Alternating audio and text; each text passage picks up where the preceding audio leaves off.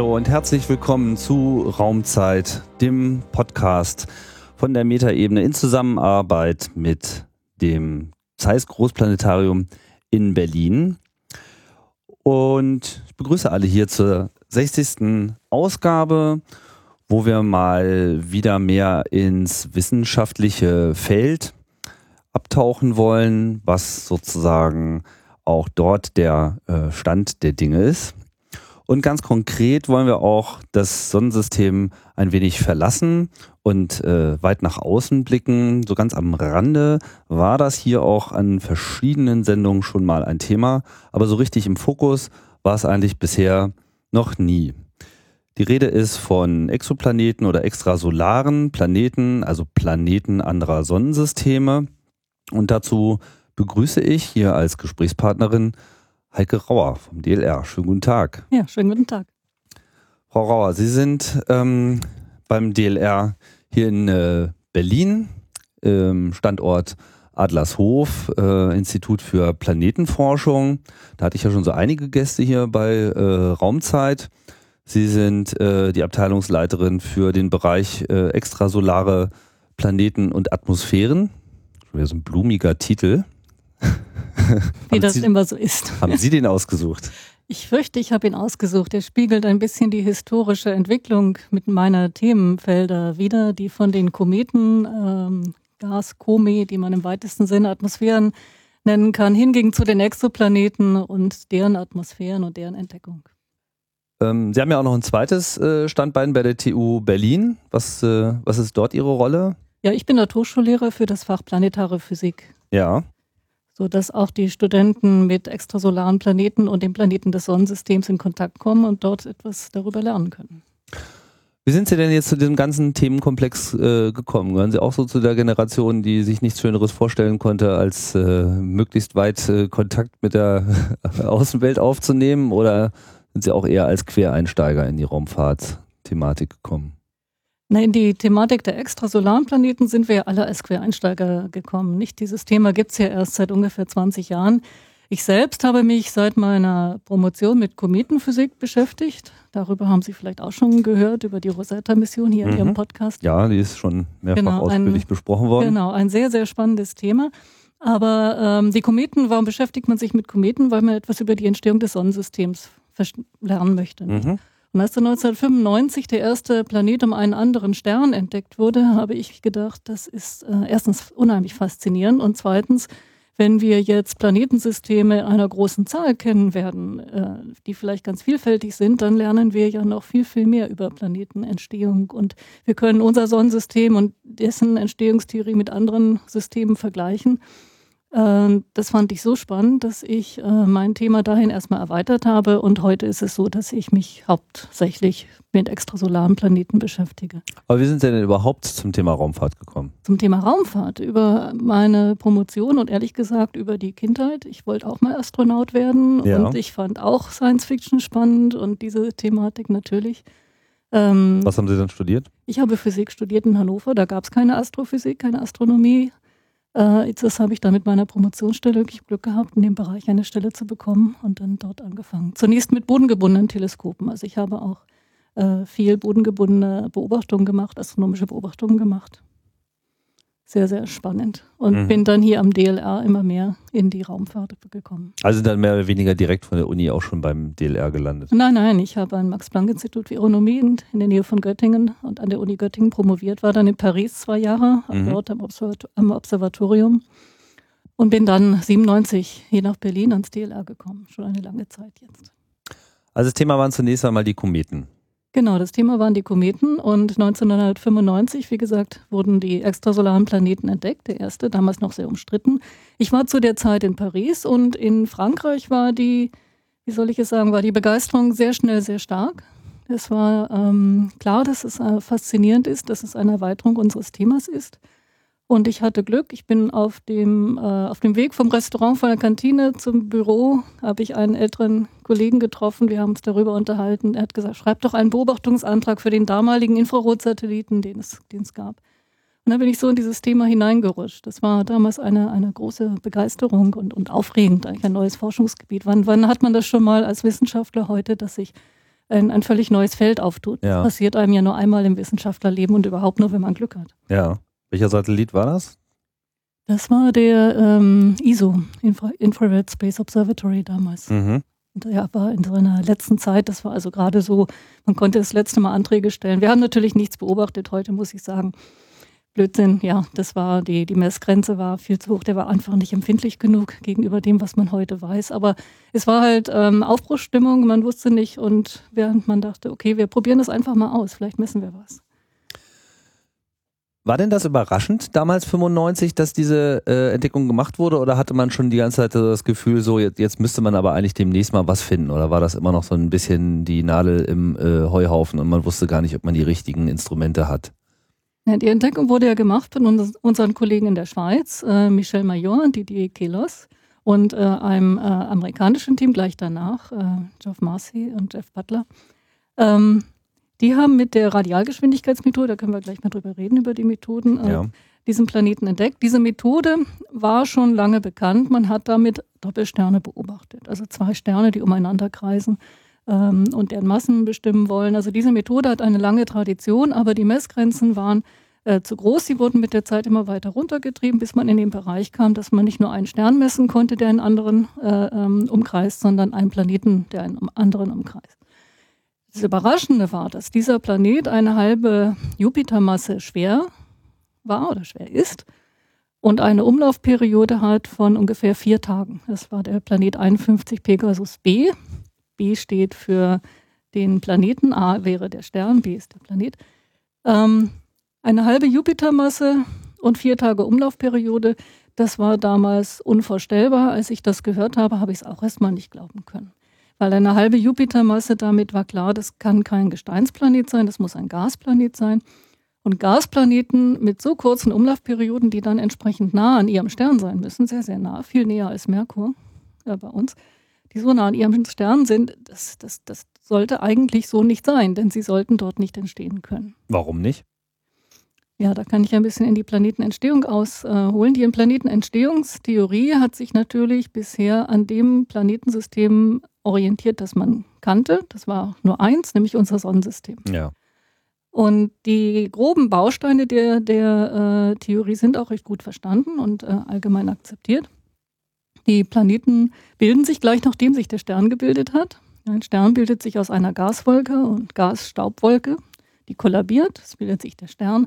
Aber nicht alles Material landet im Stern, sondern das ganze System ähm, kollabiert nicht einfach, sondern es fängt an, sich zu drehen umeinander. Der Stern dreht sich dann und um den Stern herum ähm, bildet sich eine Gas- und Staubscheibe, die den Stern umläuft. In dieser Gas- und Staubscheibe bilden sich dann relativ schnell die Planeten. Ähm, das heißt aber, wenn ich Planeten bilden will aus Gas und Staub, muss ich irgendwie dieses Material kondensieren in, in, in Brocken, ja, die, die anwachsen können, bis, mhm. sie, bis sie Planetengröße haben. Ähm, dazu muss es hinreichend kalt sein. Sie können sich vorstellen, wenn man sehr nah an dem Stern ist, ist es zunächst mal sehr heiß. Wenn ich sehr nah am Stern bin, habe ich Temperaturen über 1000 Grad. Ähm, wenn ich ähm, Gestein kondensieren will, äh, ansammeln will ich Staub, das geht dort.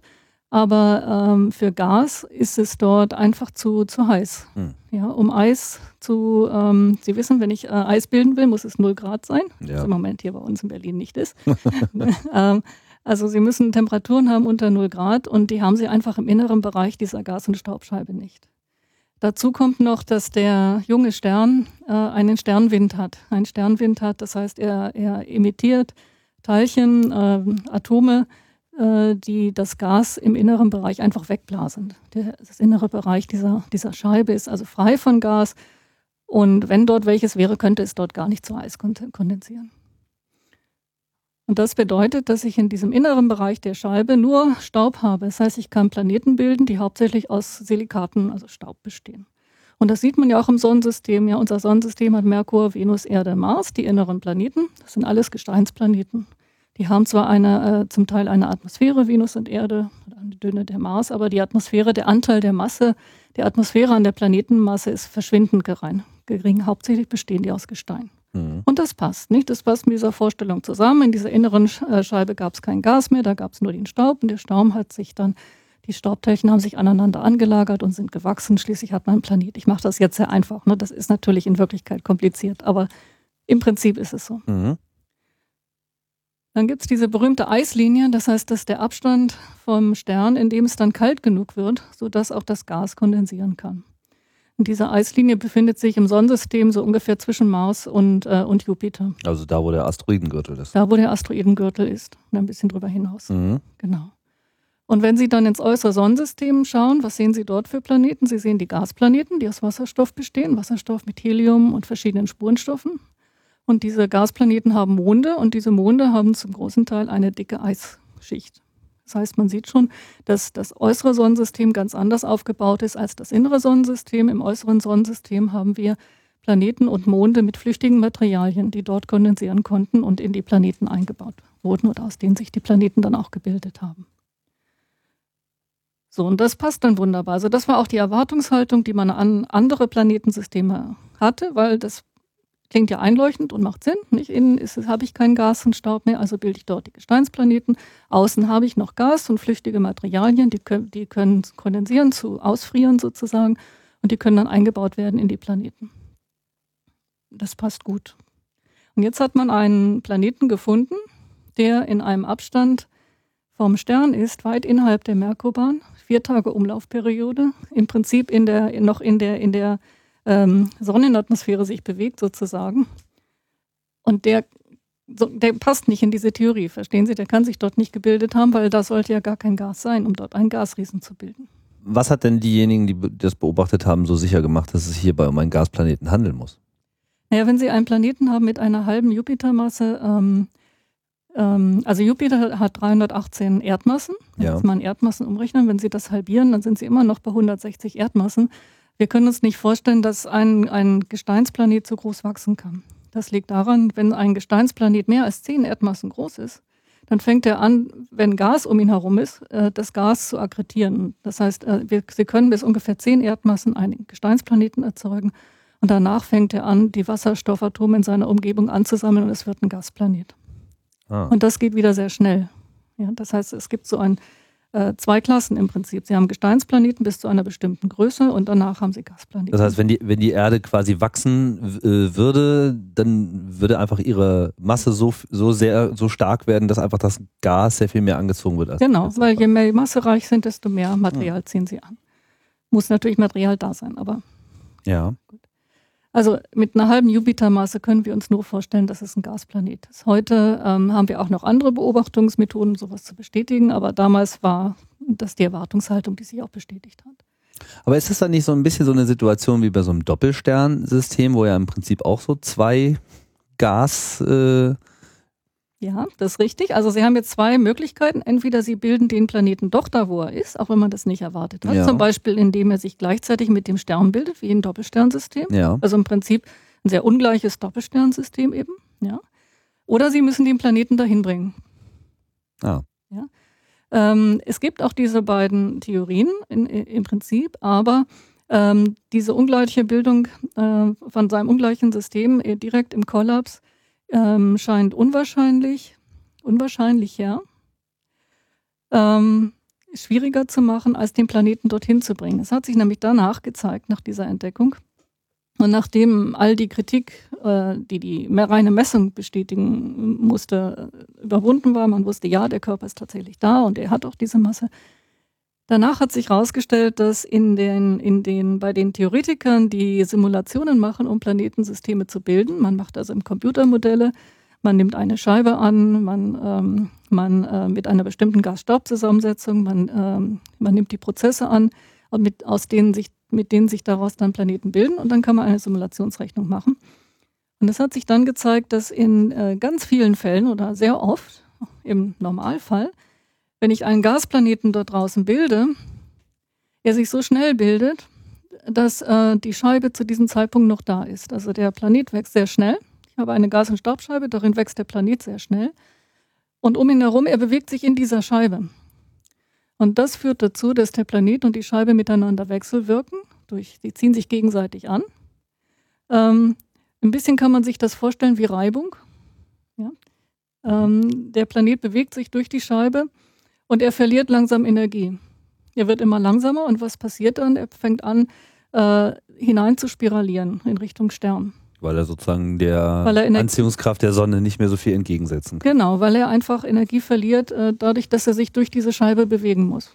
Das macht mhm. einen Unterschied, als wenn die Scheibe später ist die Scheibe weg. Dann, so wie im Sonnensystem hier bewegen sich die Planeten mehr oder weniger. Und so wie die ISS ja die ganze Zeit befeuert werden muss, weil sie sonst durch die Atmosphäre noch genau. gezogen Ja, genau, ist ein gutes, gutes Beispiel. Mhm. Nicht? Und diese Scheibe, solange die noch da ist, erzeugt sie eben Reibung und der Planet verliert Energie, er spiraliert rein. Und es hat sich sogar herausgestellt, dass das normal so passiert. In den meisten Simulationsrechnungen. Das macht man so, man macht viele, viele Rechnungen, weil man ja nicht weiß, wie die Startbedingungen sind. Also nimmt man alle möglichen Startbedingungen an und schaut, was passiert. Und in den meisten Fällen spiraliert der Planet hinein. Jetzt hat man folgende äh, Situation heute. Man hat also gar kein Problem mehr damit, die Gas, diese heißen Gasriesen, wie man sie nennt, heiß, weil sie eben so nah am Stern sind, zu erklären, warum die dort sind. Die sind hineingewandert. Was mir auch nicht ganz klar ist, warum sie nicht in den Stern einfach reinfallen. Ja, warum hören die dann irgendwo auf? Ja. Und das zweite Problem ist natürlich, dass man jetzt erklären muss, warum im Sonnensystem nicht so eine große Wanderung von Jupiter und Saturn stattgefunden hat. Die haben sich zwar auch ein bisschen bewegt, aber aber sie sind nicht zur Sonne hingewandert, sie sind nicht innerhalb der Merkurbahn, sie sind ja immer noch da draußen. Das Kann aber sein, dass sie irgendwann mal weiter draußen waren und etwas reinmarschiert sind. Sie haben sich ein bisschen bewegt, aber in, in unserem Fall ähm, ist die Bewegung von Jupiter und Saturn ähm, die gegenseitig gerade so gewesen, dass sie das verhindert wurde, dass sie in die Sonne fallen. Mhm. Ähm, und so hat sich ähm, durch die Entdeckung von extrasolaren Planeten schon unser Bild auf die Planetenentstehung etwas erweitert und etwas ähm, verändert auch. Das heißt, äh, Fälle, die in Simulationsrechnungen auch vorher, vor der Entdeckung aufgetreten sind, die aber als, ähm, okay, das tritt ja nicht auf, das kann nicht sein, das sind Fehler der Rechnung sozusagen. Ähm, heute ähm, äh, gesehen wir, nein, solche Fälle treten durchaus auf, die beobachten wir. Ähm, und so kann sich eben ein Planetensystem auch entwickeln. Aber damals, als 51 Pegasus entdeckt wurde, 95, war das erstmal kaum vorstellbar. Das hat sich erst danach entwickelt, dass das sehr wohl zu simulieren geht, dass es auch gar nicht so schwer ist, äh, das in den Rechnungen zu erzeugen oder nachzuvollziehen. Und heute ist diese Migration, wie man diesen Prozess nennt, dieses nach innen wandern, ähm, ein akzeptierter äh, Weg eines Planeten, eines Gasplaneten.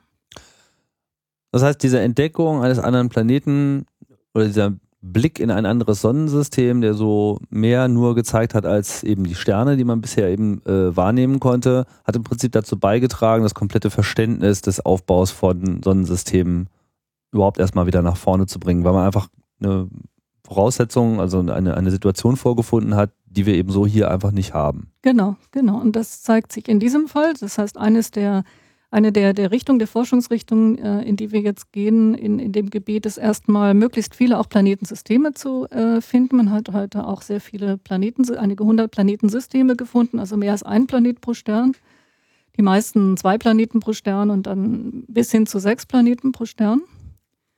Ähm, davon möchte man mehr finden, um zu schauen, gibt es denn jetzt typische Planetensystemarchitekturen, ja, nennen wir das. Also wie sind die aufgebaut? Sind wir, äh, ist es doch normal, was wir im Sonnensystem sehen. Innen sind Gesteinsplaneten, außen sind Gasplaneten. Sind diese heißen Jupiter die Ausnahme? Oder gibt es andere Strukturen, die normal sind? Zum Beispiel zeigt sich jetzt, dass kleine Sterne, also massearme Sterne, auch äh, kleine Planeten haben.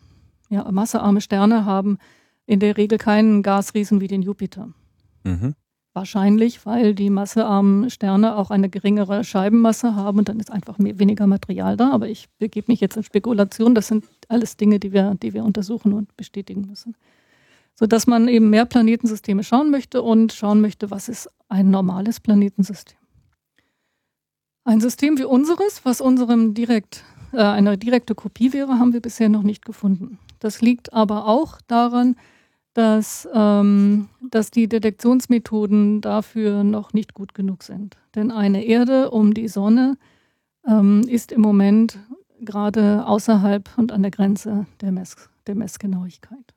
Also würde man jetzt sozusagen von einem anderen Sonnensystem auf äh, unseres äh, blicken, wäre die Erde einfach zu nah an der Sonne.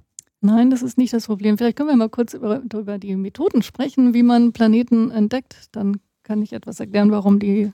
Der das so schwer zu entdecken ist. Gerne. Das Problem, extrasolare Planeten zu entdecken, ist daran, äh, liegt daran, dass sie einen Stern umkreisen. Sonst wären es natürlich keine Planeten, aber sie umkreisen ihren Stern und der Stern ist sehr hell. Ein, die Sonne ist eine Million Mal heller als die Erde. Und Sie können sich vorstellen, wenn Sie ähm, eine Mücke oder eine Fliege aus drei Kilometer Entfernung um einen Leuchtturm sehen möchten, dann haben Sie ein Problem, weil der Leuchtturm ist einfach viel heller. Mhm. Wir sehen die, die schwache Lichtquelle nicht. Das zweite Problem ist, dass das Planetensystem relativ ähm, nahe am Stern ist. Sie müssen es also auch räumlich trennen können. Ähm, also die direkte Abbildung extrasolarer Planeten ist sehr schwierig. Sie hat in den letzten Jahren allerdings große Fortschritte gemacht und es wird auch äh, in den nächsten Jahr, 10, 20 Jahren ähm, dort ähm, große Fortschritte geben mit weiterer Instrumentenentwicklung. Wir haben Abbildungen von extrasolaren Planetensystemen, wo man die Planeten als kleine Punkte neben ihrem Stern sieht. Das sind allerdings alles sehr junge Planetensysteme, wo es sich um große Gasriesen handelt, die sehr jung sind, die also selber noch kontrahieren, die dann im infraroten, im thermischen äh, Wellenlängenbereich sehr hell sind und deswegen ein besseres Kontrastverhältnis haben zum Stern und die relativ weit noch von ihrem Stern weg sind. Das heißt, mit direkter Abbildung, das, was man am liebsten möchte. Ne? Man möchte Menschen möchten mal ein Bild haben, ein Foto, Foto machen. Genau. Foto machen ne? äh, das geht, aber es geht eben nur für eine bestimmte Art von, von Planetensystemen zurzeit, nämlich die sehr, sehr jungen mit großen Gasriesen, die relativ weit weg sind. Mhm. Das ist spannend, klar. Aber wir möchten natürlich, also unser, unser großes Ziel in, in diesem Gebiet ist natürlich, Planetensysteme wie unser Sonnensystem abbilden zu können oder sehen zu können. Und von einer solchen Abbildung sind wir im Moment leider noch weit entfernt. Reden Aber es gibt sozusagen von den anderen gibt es durchaus Abbildungen. Also es ist ja, gelungen, von, genau, richtig ja. Bilder zu machen von Planeten. Ja, ähm, wie gesagt, junge Gasriesen relativ weit weg, aber ja, wir haben Bilder von Planeten um andere Sterne. Hm. Faszinierend, ja. Wie weit sind die so weg? Wie weit ist überhaupt der erste, äh, den man gefunden hat, entfernt? Ja, die Planeten, diese Planetensysteme sind leider sehr, sehr weit weg von uns. Einige hundert bis tausend äh, Lichtjahre, so in dieser Größenordnung. Ähm, viel zu weit weg, um hinzufliegen. Also das muss man äh, vorausschicken. Äh, Science Fiction bleibt Science Fiction. Hinfliegen ja, ja. können wir nicht. Und das macht es auch gleich so schwierig, wenn wir darüber reden, äh, von der Entdeckung äh, wegkommen hin zum nächsten Schritt, nämlich erfahren wollen, was sind das für Planeten. Wir können eben nicht hinfliegen, hinfliegen und viele Methoden, die wir im Sonnensystem haben, dort nicht anwenden. Aber so jetzt sagen wir mal, in, in intergalaktischen äh, Maßstab sind das schon so unsere Nachbarn. Also das sind unsere nächsten Nachbarn. Innerhalb genau. der Milchstraße ist das jetzt nicht so auf der anderen Seite, sondern schon so um die Ecke. Genau, Nur, also das halt sehr, sehr weit weg ist. Also für Astronomen ist es die nächste Nachbarschaft. Ja. Nur, dass es eben die nächsten Nachbarn sehr weit, also für unsere Reisefähigkeiten ja, sehr weit weg sind. Da ist noch einiges, ja, noch einiges zu erfinden. Da gibt es noch was für zukünftige Generationen zu tun. Mhm. Ähm, ja, zu den Entdeckungsmethoden. Also direkte Abbildung ist möglich, ja, aber beschränkt auf einen bestimmten ähm, ähm, Typus von Planeten zurzeit. Wenn ich Planeten entdecken will, die ähm, eher denen ähneln, wie wir sie hier im Sonnensystem haben und die vor allen Dingen nah am Stern sind. So nah wie unsere Planeten muss man andere Methoden anwenden. Und dann ist man auf indirekte Methoden angewiesen. Die beiden erfolgreichsten Methoden sind die Radialgeschwindigkeitsmethode und die Transitmethode. Mit der Radialgeschwindigkeitsmethode wurde auch 51 Pegasus entdeckt. Und die Methode funktioniert so, dass man ähm, die Bewegung des Stern, des Planeten um den Stern misst, beziehungsweise die Bewegung des Sterns und des Planeten umeinander um ihren gemeinsamen Masseschwerpunkt. Es ist ja nicht so, dass ein Planet einfach nur seinen Stern umkreist, sondern sie bewegen sich um ihren gemeinsamen Schwerpunkt und das heißt, auch der Stern bewegt sich. Natürlich nicht mit so großer Amplitude, aber er bewegt sich und er bewegt sich mit der gleichen Umlaufperiode, wie ihn der Planet umkreist. Wenn wir den Planeten sehen wir leider nicht, aber bei Sternen haben wir ja das Glück, die senden Licht aus. Und dieses Licht hat ähm, Absorptionslinien, also Signaturen der äh, Atomenmoleküle in der Sternatmosphäre ähm, bei bestimmten Wellenlängen. Und wenn sich jetzt der Stern, der Stern umkreist also den gemeinsamen Masseschwerpunkt, wenn Sie den Stern anschauen, bewegt er sich immer mal auf Sie zu und mal von Ihnen weg. Ne, bewegt sich auf einer Kreisbaum und da hat er mal einen Teil des Wegs geht auf Sie zu, ein Teil geht von Ihnen weg. Und da tritt der Doppler, kommt hier der Doppler-Effekt hinein, den Sie alle Hörer vielleicht noch aus der Schulzeit kennen. Wenn ich äh, ein, ein Auto höre, das ein Signal aussendet, dann verschieben sich die Wellenlängen, je nachdem, ob das Auto auf mich zufährt oder von ihnen, von mir wegfährt. Tatütata. Genau, das berühmte Tatütata oder der Rennwagen. Dies, ne? das, genau. das passiert auch mit Licht. Die Lichtwellen äh, machen das genauso. Und wenn ich dort Markierungen in den Lichtwellen habe, Absorptionslinien durch die Sternatmosphäre, dann kann ich diese Wellen, Wellenlängenverschiebung sehr gut messen. Und diese Wellenlängenverschiebung sagt mir jetzt, äh, wann bewegt sich der Stern auf mich zu, wann bewegt er sich von mir weg. Ich kann das umrechnen in die Geschwindigkeit, mit der er sich auf mich zu und von mir weg bewegt. Und wenn ich diese Geschwindigkeit messe über die Zeit, dann hat man ein periodisches Signal. Es geht mal auf mich zu, mal von mir weg, mal wieder auf mich zu. Aber wir reden doch hier von wirklich extrem geringen Schwankungen. Ich meine, ja. wenn man jetzt irgendwie äh, 1000 Lichtjahre entfernt ist und das, äh, der Stern bewegt sich dann, keine Ahnung, mit einigen tausende Kilometer Metern, genau. auf einen zu. Das ist sozusagen die Differenz, die man da rausrechnen muss. Wie, wie genau muss man denn dann der Stelle diese Rotverschiebung berechnen, um überhaupt so etwas messen zu können? Also das Signal ist sehr klein. Es bewegt sich im Bereich von einigen Metern pro Sekunde. Und wenn ich die Erde um eine Sonne messen, das Signal, was die Erde erzeugen würde, wäre im Bereich von 10 Zentimetern pro Sekunde. Mhm. Ja, ähm, ein Jupiter würde einen Meter pro Sekunde. Wenn Sie mal langsam gehen, vor sich hingehen und zählen, ja, so 22, 23, damit jemals einen Schritt machen, dann sehen Sie, wie langsam das ist. Mhm. Äh, und die Erde wäre 10 Zentimeter pro Sekunde, sehr langsam. Das ist die Messgrenze. Das kann man heute zum Suchen nicht, noch nicht erreichen. Ähm, aber es geht. Es geht vor allen Dingen deswegen, weil der Stern sehr, sehr viele ähm, Hunderte von Tausenden von Absorptionslinien enthält und man die gut äh, korrelieren kann, sodass man selbst kleinste Verschiebungen nachweisen kann. Mit welchen, mit welchen äh, Messinstrumenten kann man das überhaupt messen? Das macht man mit Teleskopen von der 2 bis 8, 10 oder 10 Meter Spiegelgröße und einem sehr, sehr stabilen, hochauflösenden Spektrographen. Der erste Planet 51 Pegasus wurde entdeckt in Südfrankreich an einem 2-Meter-Teleskop, wo man so einen hochauflösenden Spektrographen hat. Ähm, damals war das natürlich relativ, eine relativ, wie soll ich sagen, exotische Messung, sodass man dort an den Großteleskopen für so etwas keine Zeit bekommt. Ja, das muss man schon an kleineren machen, wo man mhm. auch mal etwas ausprobieren kann. Ja. Ähm, wenn Sie zu äh, einer Erde um eine Sonne gehen, dann muss man an 8, 10 Meter Teleskope gehen oder noch größere. Äh, äh, die ESO und die, äh, die USA planen ja jeweils 30, 40 Meter große Spiegel, die dann in zehn Jahren ähm, in Betrieb gehen sollen. Also sowas macht man an großen Teleskopen vom Boden. Nicht vom Weltraum aus, einmal weil es vom Boden aus geht und zweitens, weil man diese hochauflösenden Spektrographen, das sind sehr komplexe Instrumente, die können Sie nicht mal so eben auf den Satelliten tun. Also das passiert vom Erdboden aus. Ja, und mit dieser Messung kann man, ähm, äh, mit der Messung des Radialgeschwindigkeitssignals kann man ähm, das dritte Keplersche Gesetz nehmen, von Johannes Kepler entwickelt, dass das, der, äh, das sagt, dass das äh, Quadrat der Umlaufzeiten gleich dem den äh, Abstand des Planeten um den Stern hoch drei ist. Das heißt, man kriegt den Abstand des Planeten. Sie kriegen mhm. aus dieser Messung also den, die Umlaufperiode des Planeten, seinen Abstand vom Stern und Sie bekommen eine untere Grenze für die Masse. Und das ist ja immerhin schon mal ganz gar nicht so schlecht für also ein Objekt, sieht, was so weit weg sozusagen ist. Sozusagen dem Licht des Sterns sieht man an, dass er von einem anderen Planeten umlaufen wird, weil dieser Planet an ihm reist. Genau, weil er an ihm reist und der Stern sich dadurch auf einer Bahn bewegt, einer Kreisbahn, wenn der Planet eine Kreisbahn hat.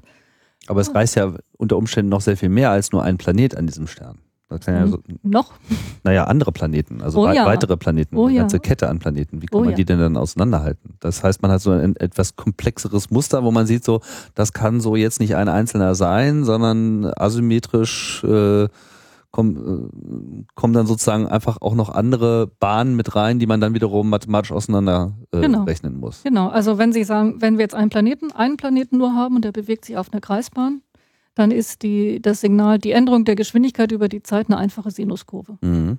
Ja, und dann können Sie da eine Sinuskurve anpassen als Signal, Sie ziehen das ab und dann müsste ja nichts mehr übrig bleiben. Ist da. Mhm. Und wenn Sie dann sehen, oh, da ist aber noch ein Signal dabei, dann ist da noch ein zweiter Planet. Und so kann man äh, sukzessive ähm, sehen, wie viele Planeten in diesem System ist. Hm. Ähm, mit einer einzigen Messung. Mit, ein, mit, einer einzigen Messung. Und Die aber konstant durchgeführt werden muss über mindestens den Zeitraum des Umlaufs ja, aller Planeten, die man da rausrechnen genau, muss. Mhm. Genau, genau, genau. Das, das heißt, kann also auch Jahre dauern. Das kann auch Jahre dauern, das ist genau der Punkt. Also den 51 Pegasus mit einer Umlaufperiode von vier Tagen, da können Sie sich vorstellen, dass man in einer Beobachtungssaison über ein halbes Jahr, wenn der, solange das Objekt sichtbar ist, eine Menge Daten zusammen akkumulieren kann. Mhm. Ähm, wenn ich eine Erde um eine Sonne messen will, dann muss ich sie halt ein Jahr lang beobachten wenn ich jetzt nicht gerade an den Polen bin, wo mein Stern das ganze Jahr sichtbar ist, oder, sondern ein Sternfeld, jetzt haben wir ja gerade die Wintersternbilder oben, ja. ja. im Sommer sehen wir die nicht mehr. Das heißt, typischerweise sehen Sie einen Teil vom Himmel ein halbes Jahr. Das heißt, Sie äh, kriegen dann immer nur die Hälfte und die andere Hälfte des Signals kriegen Sie nicht, müssen Sie sehr lange warten, bis Sie einen ganzen Umlauf eines Planeten ähm, abgedeckt haben. Das ist halt eines der, äh, der, der Probleme bei, bei dieser Methode oder bei den meisten Methoden, dass weit entfernte Planeten sehr schwer zu entdecken sind. Und da haben wir schon einen Grund, warum ich gesagt habe, ein System wie unseres, wie, die, wie, die, ähm, wie das Sonnensystem, ähm, ist noch nicht völlig im Bereich dessen, was wir ähm, beobachten können. Also was man jetzt beobachtet hat, sind zum Beispiel Jupiter, die auch auf einer äh, Bahn sind wie unser Jupiter. Fünf Jahre Umlaufperiode ist kein Problem. Es geht mhm. ein bisschen weiter hinaus, bis zehn Jahre jetzt. Mhm. Aber das ganze Forschungsgebiet gibt es erst 20 Jahre. Sie können sich also denken, bis man das Signal von einem Pluto hat. Muss man noch ein paar Jahrhunderte. Muss man noch ein bisschen warten. Mhm. Genau, genau. Aber ähm, gut, Geduld gehört bei der Astronomie und in der Weltraumforschung ja mit dazu. Die Pluto-Nachrichten äh, der letzten äh, Wochen waren ja auch sehr reichhaltig und da konnte man ja im Prinzip auch dieses Zusammenspiel von zwei Himmelskörpern schön sehen. Pluto und sein Planet. Äh, Im Anflug hat ja New Horizon da schon sehr äh, schöne Bilder äh, geliefert, wie eben Pluto und sein Mond äh, wunderbar umeinander tanzen und im Prinzip genau dieses Tanzbild mit dieser Verschiebung äh, der Bahn wunderbar sichtbar war, was wir jetzt hier gerade beschreiben äh, zur Beobachtung genau. ferner Planeten. Genau. Ja, und die zweite Methode, mit der man heute ähm, Planeten findet, also die beiden, wie gesagt, die beiden Hauptmethoden, diese be zweite ist die Transitmethode. Die Transitmethode funktioniert etwas anders, ist auch eine indirekte Methode. Aber während man bei der Radialgeschwindigkeit den Doppler-Effekt misst durch Spektroskopie, ist die Transitmethode eine photometrische Messung. Das heißt, man misst die Helligkeit des Sterns. Und im Idealfall ist der Stern konstant hell. Wir wissen heute, dass es leider nicht so ist, aber äh, im Idealfall ist der Stern konstant hell.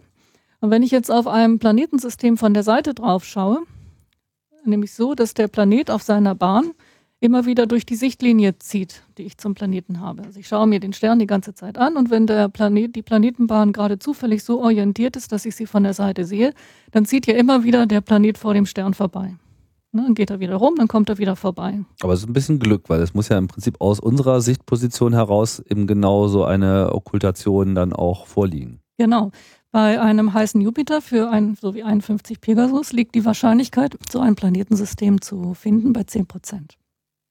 Also 10 Prozent aller Sterne, die ich mir anschaue, hätte ich die Chance, das System gerade so zu schauen, so, so zu sehen, dass ich von der Seite drauf schaue. Bei der Erde um die Sonne liegt die Wahrscheinlichkeit unter 1 Prozent. Dann können Sie sich schon ausrechnen, wie viele Sterne Sie anschauen müssen, um äh, welche dabei zu haben, bei denen Sie gerade zufällig von der Seite rausschauen. Ich vergleiche das immer mit der Lotterie. Ja, und so sind auch die ähm, die Transitsuchprojekte ähm, angelegt. Wenn ich Planeten mit der Transitmethode suche, muss ich möglichst viele Sterne anschauen. Und je mehr Sterne ich anschaue, desto höher ist meine Wahrscheinlichkeit. Und es ist wie in der Lotterie, wenn Sie, wenn Sie äh, heute alle Lose kaufen für die Ziehung am Samstag, dann haben Sie mit Sicherheit gewonnen. Wenn Sie 50 Prozent der Lose kaufen, dann haben Sie äh, immer noch eine gute Chance. Und so funktioniert das halt, das halt mit der Transitmethode auch. Man versucht möglichst viele Sterne zu beobachten, um die äh, Wahrscheinlichkeit der Entdeckung hochzubringen. Es macht keinen Sinn, nur einen Stern anzuschauen. Bei der Radialgeschwindigkeitsmethode schaut man einen Stern nach dem anderen an, ähm, weil die Begrenzung natürlich nicht so groß ist. Denn die, wenn ich nicht gerade von wirklich, ähm, wir nennen das Face-On, also wenn das System gerade so ist, dass ich dass die Bahnebene senkrecht zu meiner Blickrichtung ist. Dann habe ich keine radiale Geschwindigkeitsauslenkung. Aber alle anderen erzeugen mir ein Signal. Das heißt, die, die Einschränkung ist viel geringer. Mhm. Bei der Transitmethode habe ich wirklich eine große Einschränkung durch diese Geometrie. Man nennt es geometrische Wahrscheinlichkeit, die sehr, eben sehr, sehr klein ist. Aber es ist durchaus auch eine erfolgreiche Methode. Ist im Moment die erfolgreichste Methode. Mhm. Ähm, und zwar, die Messung ist dann relativ einfach vom Prinzip her. Das Messprinzip ist immer einfach, in der Praxis ist dann was anderes, aber das Messprinzip funktioniert dann so, wenn der Planet durch den Stern läuft, dann dunkelt er ja einen Teil der Oberfläche des Sterns ab. Das heißt, der Stern, das Sternlicht wird ein bisschen dunkler. Und die Größe der Abnahme ist proportional zur Größe des Planeten. Ja, es ist klar, wenn ich einen, einen großen Planeten habe, der vor einem Stern steht, dunkelt er mehr Sternoberfläche ab. Ich kriege also ein, ein äh, weniger Licht, als wenn ich nur einen kleinen Planeten habe, der vor dem Stern steht. Das heißt, ich bekomme damit ein, äh, durch dieses Signal nicht nur die Entdeckung, sondern ich bekomme auch die Größe des Planeten. Weil? Weil die Abdunkelung des Sternlichts proportional ist zur Größe des Planeten. Ah, okay. Aber hat man bei der Beobachtung vom Boden aus nicht ohnehin das Problem, dass quasi die, das beobachtete Licht durch unsere Atmosphäre permanent äh, verdunkelt wird. Ist genau. Nicht ein Sie haben bei der Messung zwei Probleme. Einmal der ähm, Faktor der Erdatmosphäre, wenn man vom Boden misst. Und der zweite Faktor ist die Variabilität des Sterns. Von der Erde kann man heute ähm, mit dieser Transitmethode problemlos Jupiter-große Planeten entdecken. Man kommt runter auf Neptun-große und wir selbst sind zusammen mit Schweizer und britischen Kollegen gerade dabei, in Chile auf dem Gelände der Europäischen Südsternwarte das NGTS, das Next Generation Transit Survey, aufzubauen. Das sind dann zwölf äh, Teleskope mit einem 20 Zentimeter Spiegel, die mit der Transitmethode nach Planeten suchen sollen. Und wir wollen das Limit vom Boden äh, pushen bis zu der Grenze, wo es nicht mehr weitergeht. Das sind dann Mini-Neptune, Supererden, also äh, in dem Bereich zwischen Erde und Neptune. Mhm. Um wirklich dann an das Machbare, was vom Boden machbar ist, zu gehen. Also Bereich im Sinne von Planetengröße. Von Bereich von, im Sinne von Planeten. Ne? Von Planetengröße, genau. Mhm. Ja, und wenn man noch kleinere Planeten entdecken will mit der Transitmethode, dann muss man ins Weltall gehen. Zum Glück geht das relativ einfach, weil die äh, Messung selbst ähm, äh, eben äh, Photometrie ist. Das heißt, ich messe die Helligkeit des Sterns über die Zeit. Das bedeutet, ich brauche einfach eine Kamera, ich brauche ein Teleskop und ich brauche einen Detektor, aber ich brauche keinen komplexen Spektrographen oder so etwas. Das heißt, sowas kann man sehr kompakt bauen und auf dem Satelliten unterbringen. Und die erste Satellitenmission, die das gemacht hat, war die Mission COROT. Für COROT steht für Co-Rotation and Transits. Das war eine Mission der CNES, der französischen Weltraumagentur, also eine nationale Mission die allerdings internationale Beteiligungen hatte, unter anderem auch aus Deutschland. Wir am DLR in Berlin haben die Onboard-Software geschrieben, also die, die, die Prozessierungssoftware der Daten auf dem Satelliten. Mhm. Und wir haben Daten ausgewertet, wir haben die Datendetektion ähm, und äh, die Bestimmung der Planetenparameter aus den Daten koordiniert.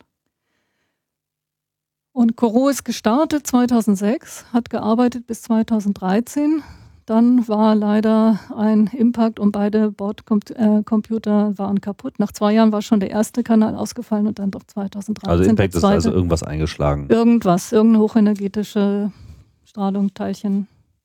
Und was? Äh, irgendetwas. Ich muss sagen, dass Koro allerdings zu diesem seine nominelle Laufzeit dort schon ähm, äh, beendet hatte. Es hatte sogar schon eine Verlängerung. Ja, eine weitere Verlängerung haben wir dann leider nicht mehr geschafft. Mhm. Aber war bis dahin auch recht erfolgreich. War bis dahin sehr, sehr, sehr erfolgreich. Ähm, das große Highlight der Korom-Mission war die Entdeckung des ersten Gesteinsplaneten außerhalb des Sonnensystems. Und zwar des ersten Gesteinsplaneten, so man wirklich sicher ist, dass es ein Gesteinsplanet ist. Denn Sie müssen sich fragen, mh, hm, gut, ich habe eine Methode, die gibt mir die Masse, ich habe eine Methode, die gibt mir den Radius, aber es kann ja auch, ähm, es kann alles Mögliche sein. Also das macht mir noch lange nicht, dass ich wirklich einen, einen ähm, Planeten habe und welche Dichte der hat und welche Art von Planet das ist.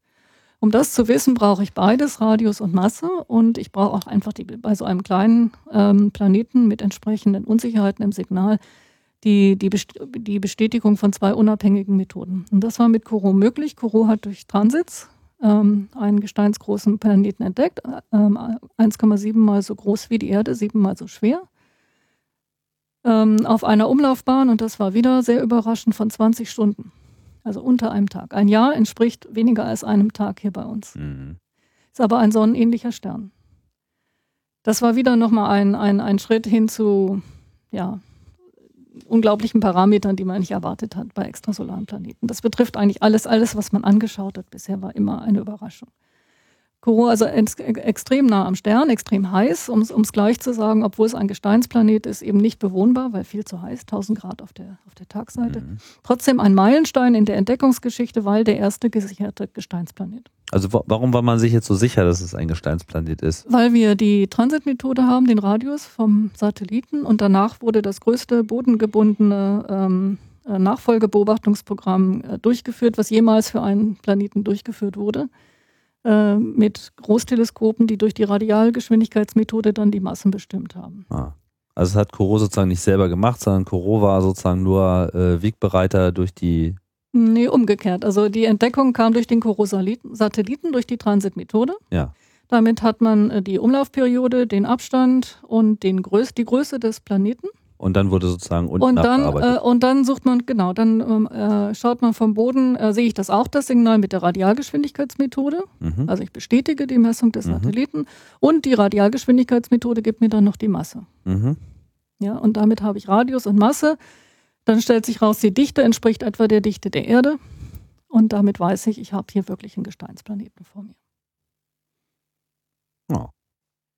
Ähm, kurz danach hat dann die amerikanische Kepler-Mission, die 2009 gestartet war, ähm, die ebenfalls mit der gleichen Messmethode misst, ebenfalls einen äh, Gesteinsplaneten entdeckt, Kepler 10b, sodass ähm, es zwei Planeten gibt. Beide wurden mit der Radialgeschwindigkeitsmethode nachbeobachtet und beide haben interessanterweise dann in der Radialgeschwindigkeitsmethode noch zwei weitere Planeten gezeigt, die aber keine Transits machen. Die also nicht unbedingt auf derselben Ebene Die nicht lagen. an der gleichen Ebene lagen. So ein bisschen wie der Pluto in unserem Sonnensystem genau. auch so etwas genau. schräg ist. Wo die Ebene ein bisschen gekippt ist, sodass die äußeren Planeten dann eben gerade nicht mehr am, am Stern vorbeiziehen. Mhm. Also haben wir dann zwei, äh, innerhalb von wenigen Jahren zwei Planeten gehabt, Gesteinsplaneten. Das heißt, heute können wir sagen, ja, es gibt Gesteinsplaneten außerhalb des Sonnensystems. Beide waren natürlich zu heiß, oder sind zu heiß, um, um bewohnbar zu sein. Aber es zeigt die Möglichkeiten, die Messmöglichkeiten der Transitmethode, solche kleinen Planeten zu entdecken. Und das Transitsignal hängt im Prinzip nicht vom Abstand ab. Die Wahrscheinlichkeit, es zu sehen, hängt vom Abstand ab, aber das Signal selber äh, hängt nur von der Größe des Planeten ab. Also wenn er denn vorbeiläuft, dann ist die, das Messsignal genauso groß, ob er nah dran ist oder, oder weiter weg. Das heißt, die Transitmethode ist eine sehr gute Methode, um kleine Planeten zu entdecken. Das heißt, äh, man hat jetzt zwei, äh, zunächst zwei weitere Satellitenmissionen, ähm, die Kepler nachfolgen. Oder ich sollte vielleicht erstmal über Kepler reden. Kepler hat auch 2013 ähm, aufgehört zu arbeiten. 2013 war ein schwarzes Jahr für uns, weil zwei, die beiden. Äh, alle Lichter ausgegangen. Genau, alle Lichter mhm. ausgegangen. Auch Kepler, äh, Kepler hatte Probleme mit den Reaction Wheels, der Stabilisierungs. Ähm, ähm, Gyrationsrädern des Satelliten. Äh, Kepler hat vier an Bord, also einen äh, in Reserve, aber es waren dann zwei ausgefallen. Und dann kann halt der Satellit einfach seine Position nicht mehr zuverlässig halten. Dann kann der äh, Satellit seine Position nicht mehr so zuverlässig halten. Ich muss auch sagen, auch Kepler hat äh, seine Laufzeit ähm, mit Bravour absolviert. Auch das ist in der verlängerten Zeit passiert. Ja, dann muss man halt sagen, okay, so ist es halt. Ja. ja. Ähm, aber die Ingenieure der NASA sind sehr, sehr clever gewesen und, ähm, und haben jetzt eine Möglichkeit gefunden, mit Kepler in Bildfelder in der Ekliptik zu schauen, wo sie den Satelliten ähm, für 80 Tage stabil halten können. Was heißt das genau in der Ekliptik in dem Zusammenhang? Ähm, das heißt, dass sie äh, die Ausrichtung des, der Bildfelder so wählen, dass sie mit zwei äh, Gyrationsrädern die, die Taumelbewegung des Satelliten noch ausgleichen können mhm. für 80 Tage. Mhm. Vorher hat Kepler äh, vier Jahre auf ein Bildfeld geschaut. Darüber sollten wir vielleicht nochmal noch sprechen. Also das Ziel von Kepler war eine Erde, um eine Sonne zu finden. Mhm. Kepler hat äh, vier Jahre auf ein Bildfeld geschaut, weil wenn Sie mit der Transitmethode messen, Sie, ähm, gut, Sie detektieren einen Transit, einer ist keiner. Sie detektieren einen zweiten Transit, dann haben Sie schon mal die Periode und dann brauchen Sie eine dritte Messung, um es zu bestätigen. Ja, also drei wären die minimale Zahl der Transits, die man haben mhm. möchte. Und vier, und eigentlich brauchen sie mehr, weil die Messung ist natürlich verrauscht und es ist nicht so einfach. Also würde man jetzt genau die Erde damit beobachten, dann würde man sagen, okay, vier Umdrehungen um die Sonne dann, und dann haben genau. wir einen Plan. So. Genau. Ähm, um es gleich zu sagen, äh, eine Erde um die Sonne hat Kepler nicht gefunden, aber Kepler hat uns eine unglaubliche Zahl von Planetenstatistik gegeben, mehrere, viele hundert Planeten entdeckt. Es ist komplett, es hat einen guten Service bis 80 Tage gemacht und wir haben zumindest eine Idee der Anzahl von terrestrischen Planeten bei ähm, großen Abständen. Wobei diese Zahl ist sehr umstritten, aber sie liegt etwa zwischen 20, 30 bis 30 Prozent, gibt das Kepler-Team an. Es ist sehr umstritten. Es gibt Leute, die sagen, es liegt bei 10 Prozent, es gibt andere, die sagen, es liegt bei 60, 70, 80 Prozent. Das ist eine sehr offene Zahl. Aber, aber immerhin haben wir über, durch diese vier Jahre per äh, Umlauf, vier Jahre Kepler-Daten eine Idee. Jetzt kann Kepler nur noch 80 Tage auf ein Bildfeld schauen. Damit liegt es mehr in der Liga von Corot. Corot hat 150 Tage auf ein Bildfeld geschaut. Und das heißt, man kann nur noch kurzperiodischere Planeten entdecken. Ja, wenn Sie 80 Tage haben, also ungefähr drei Monate, und ja. Sie wollen drei Transits haben, dann sind Sie halt bei drei Monaten Umlaufperiode. Das Aber besser als nichts. Immerhin kann man das Ding sozusagen nochmal äh, ja. zu was benutzen, weil Genau, genau. Sie sehen Planeten bis zur Merkurbahn und dieses, was wir vorhin diskutiert haben, Statistik von Planetenarchitekturen, von Systematiken, ähm, von ähm, ähm, weiteren Erkunden dieser heißen Planeten ist Kepler 2, K2, wie die Mission jetzt heißt, äh, natürlich wunderbar. Sind denn Corot und Kepler jetzt von der Instrumentierung her identisch? Ähm, ähnlich. Also Corot hatte noch ein zweites Team. Corot war etwas Besonderes, weil Corot hat sich ähm, die Fokalebene der Kamera geteilt mit, der, mit einem weiteren wissenschaftlichen Ziel, nämlich der Astroseismologie. Mhm. Die Astroseismologie misst, äh, wie das Wort Seismologie vielleicht schon sagt, äh, die, äh, ja, in dem Fall Sonnenbeben, also die Eigenschwingungen der Sonne. Ja. Ja, es ist so ein Gasball, der schwingt halt äh, und die Eigenschwingungen hängen ab von dem, der innere, dem Material, der Dichte und der dichte Struktur und der inneren Struktur des Sterns. Mhm. Und was man damit äh, messen kann und bestimmen kann, sind sehr genau die Sternparameter. Denn ich habe Ihnen ein bisschen etwas verschwiegen bei den entdeckt, bei den Methoden. Ich habe gesagt, man kann die Massen und die Radien der Planeten bestimmen und das stimmt auch. Das stimmt aber nur, ähm, wenn ich annehme, dass ich die Sternparameter auch kenne. Was sind die Sternparameter? Die Sternmassen und die Sternradien. Okay. Ja. Ähm, und wenn Sie sich vorstellen, dass Sie jetzt zu sehr kleinen Planeten gehen wollen, wie die Erde, dann müssen Sie auch zum Beispiel den Radius des Sterns entsprechend gut kennen. Und Sie müssen die Masse des Sterns genug kennen.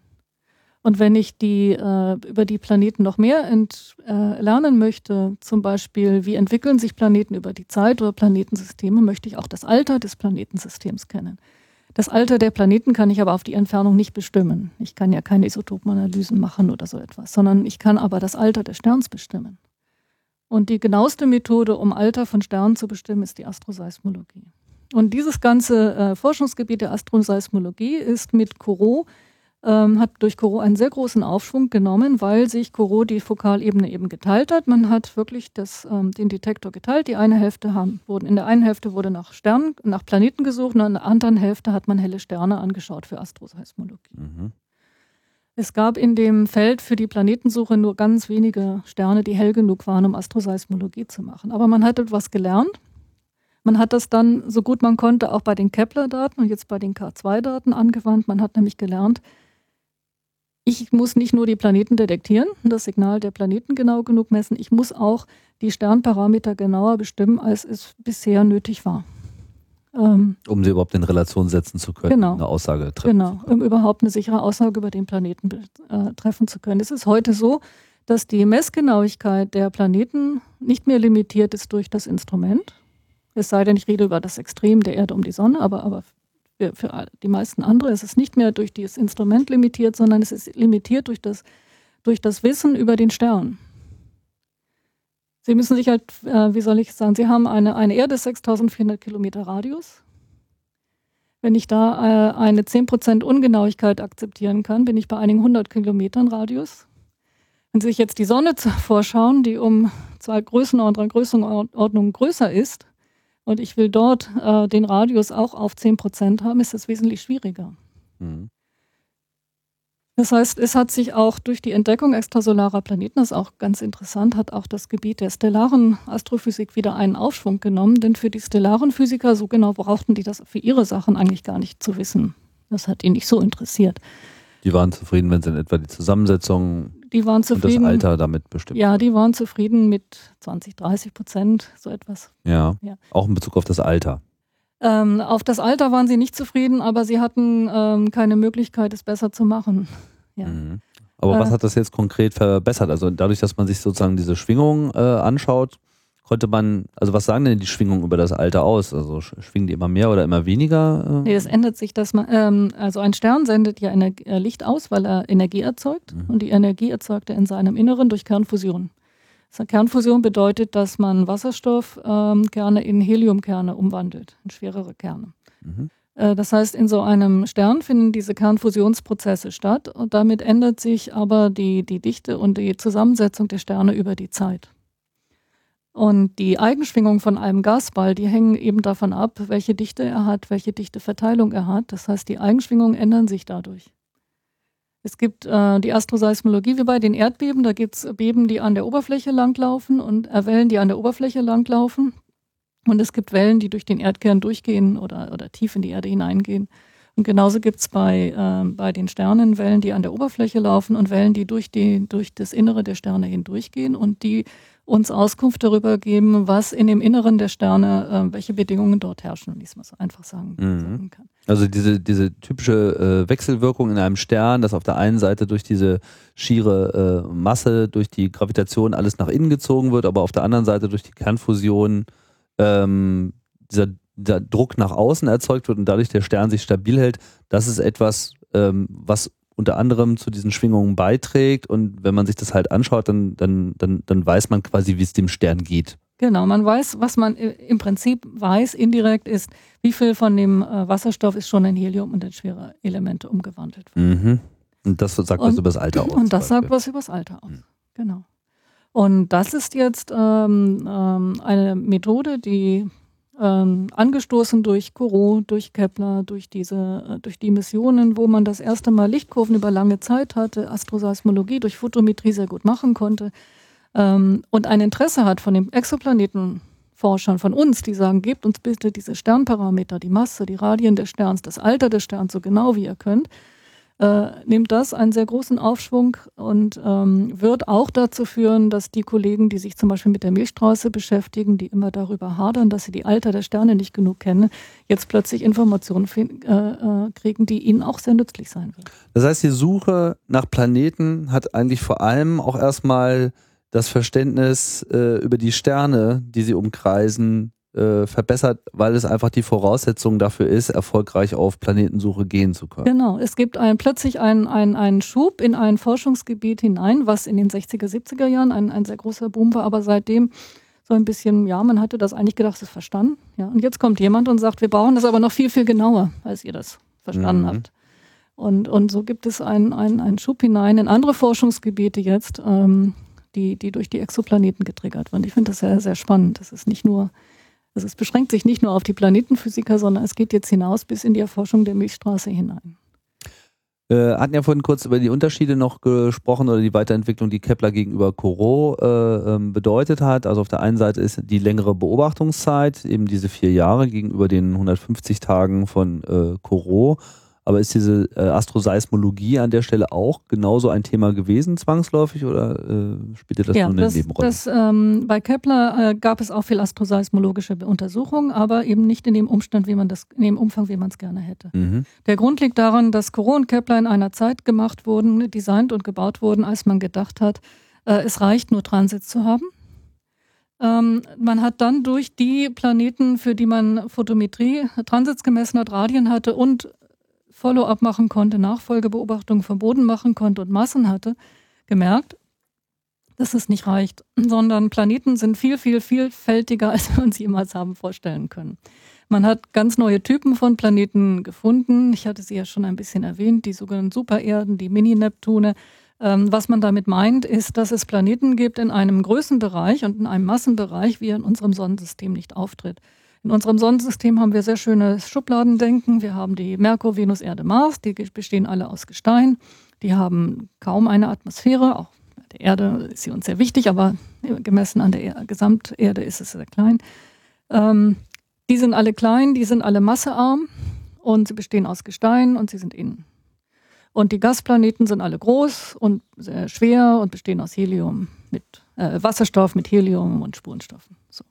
Zwei Schubladen. Und, oder wenn Sie es noch aufteilen wollen, können Sie es in drei Schubladen aufteilen, nämlich die beiden Gasriesen Jupiter, Saturn und die Eisplaneten Uranus, Neptun. So drei Schubladen kannte man. Und jetzt kommen Exoplaneten und da gibt es Planeten, die sind anderthalb mal so schwer wie die Erde, wo Sie sagen würden, naja, bisschen größere Erde, ne, kann ich mir gut vorstellen. Mhm. Und dann gehen Sie hin und messen die Masse. Und mit Masse und Radius können Sie die Dichte bestimmen. Und dann haben Sie eine Dichte, die liegt unter einem Gramm pro Kubikzentimeter. Das kann kein fester Planet sein. Das kann nur gehen, wenn ich einen Kern habe aus Gestein und eine sehr große Wasserstoffhülle, die den Planeten größer macht, als er eigentlich ist im Transit. Also was hat die Erde für so eine Dichte? Die Erde hat so eine Dichte von 5,5, 5,6 Gramm mhm. pro Kubikzentimeter. Okay, also Faktor 5, 6, ja. Genau, ein Gramm pro Kubikzentimeter hat das Wassereis in Ihrem Glas, wenn Sie. Äh, mhm. Und wenn Sie da runtergehen, dann reden wir über Gasplaneten. Äh, das heißt, die, die, die Dichte ist ein erstes Maß, ein erster Anhaltspunkt darüber, ob ich es mit einem Gesteinsplaneten zu tun habe oder mit einem Gasplaneten. Wenn ich also Dichten habe im Bereich von drei bis fünf, sechs Gramm pro Kubikzentimeter, habe ich es mit Gestein, Gestein-Eisenkörpern zu tun. Wenn ich Dichten habe um ein Gramm pro Kubikzentimeter oder darunter, dann habe ich vielleicht einen Gesteinskern, aber da drumherum muss ich eine Gashülle haben aus Wasserstoff. Und bei uns im Sonnensystem sind die ja so schön sortiert. Alle die mit den Gashüllen, die sind auch groß und schwer. Und jetzt haben wir plötzlich welche äh, entdeckt. Diese haben äh, Massen, die sind also nicht wenig schwerer als die Erde, aber viel, viel größer. Das heißt, sie haben eine ganz ausgedehnte Wasserstoffhülle. Mini-Gasplaneten. Oder wie wir sie auch nennen, Mini-Neptune, ja, weiß ich. Einfach in, in Anlehnung an, Die schon ein Herz aus Stein haben, aber wo einfach noch sehr viel mehr Atmosphäre ist. Sehr viel mehr, sehr, sehr viel mehr Atmosphäre ist. Und, und umgekehrt äh, auch in der Größe, sie haben Planeten, die ähm, anderthalb Mal so groß sind wie, ähm, wie die Erde, aber, ähm, aber ein Vielfaches an Masse haben. Das heißt, wir, wir ähm, finden eine Diversität in den Planeten, wie wir sie im Sonnensystem nicht kennen. Und wir haben gelernt, es ist nicht so einfach, einen wirklichen Gesteinsplaneten mit einer Dichte wie die Erde, wirklich Gestein, zu unterscheiden von so einem Minigasplaneten.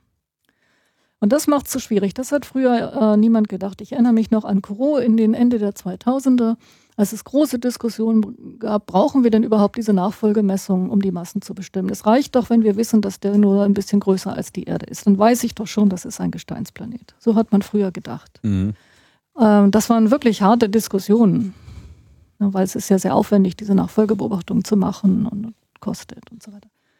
Äh, heute zweifelt das keiner an, weil wir wissen, äh, einem, ein Parameter alleine reicht nicht. Wir brauchen beide. Wir müssen die Dichten bestimmen, um zumindest erstmal einen Anhaltspunkt zu haben. So, das Problem, das wissen wir jetzt. Das haben wir gelernt aus Corot, das haben wir gelernt aus Kepler, für die Planeten, wo das möglich war. Leider ist es aber für die große Zahl der Planeten, die entdeckt wurden, mit Kepler nicht möglich. Warum nicht? Weil die Sterne zu lichtschwach sind. Ich kann diese, ich kann vor allen Dingen die Nachfolgemessung vom Boden, die spektroskopische Messung nur bei hellen Objekten machen. Also von der Erde aus. Von der Erde aus machen, weil die passieren vom Erdboden aus. Ich mache Spektroskopie damit.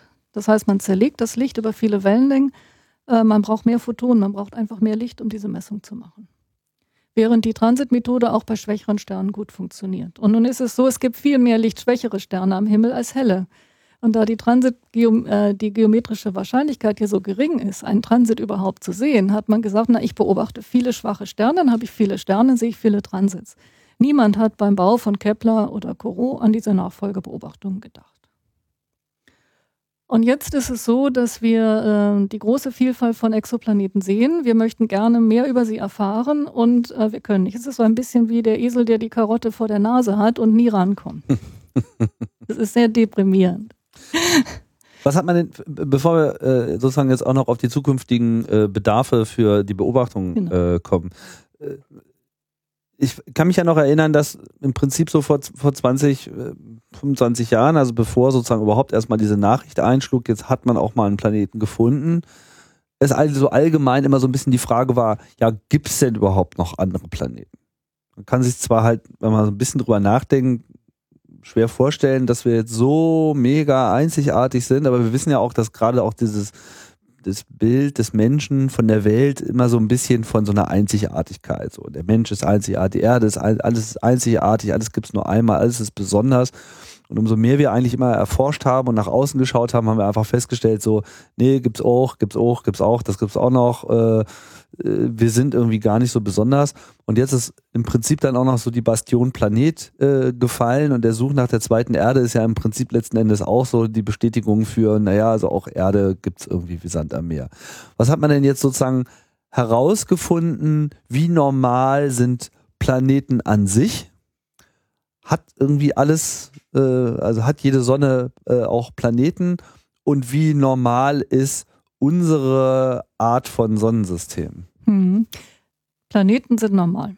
Also das äh, können wir heute sicher sagen und ich finde es sehr faszinierend. Sie, ich, wir alle sind die erste Generation der Menschheit, die weiß, wirklich weiß, dass es andere Planetensysteme gibt. Mhm. Das muss man sich schon mal wieder klar machen dass das ein, ein, ein wirklicher Schritt ist. Äh, ich weiß, viele Leute halten es normal, weil man es durch Science Fiction und Hollywood äh, sich jeder schon mit diesem Gedanken irgendwie angefreundet hat. Habe ich im Fernsehen gesehen. Habe ich ne? im Fernsehen gesehen. Aber äh, ich denke, wir sollten schon noch unterscheiden zwischen dem, was unsere Fantasie ist, auch wenn wir Fantasie für plausibel halten, ähm, äh, was Fantasie ist und was Wissen ist. Und wir sind die erste Generation der Menschheit, die das weiß. Wir wissen, es gibt Planeten um andere Sterne. Was wir auch wissen, ist, dass es ähm, Planetensysteme gibt, die ganz anders aussehen als unser Sonnensystem. Wir haben jetzt etwa 2000 gesicherte Planeten.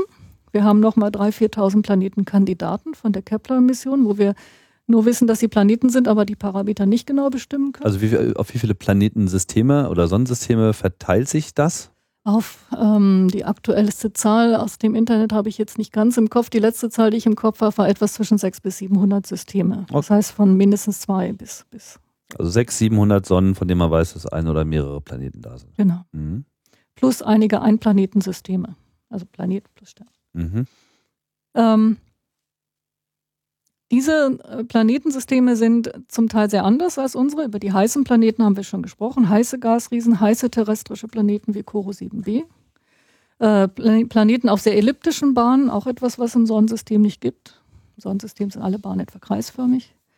Ähm, Planetensysteme, die ähm, sehr ähm, koplanar sind, das heißt, man sieht Transits von bis zu sechs Planeten.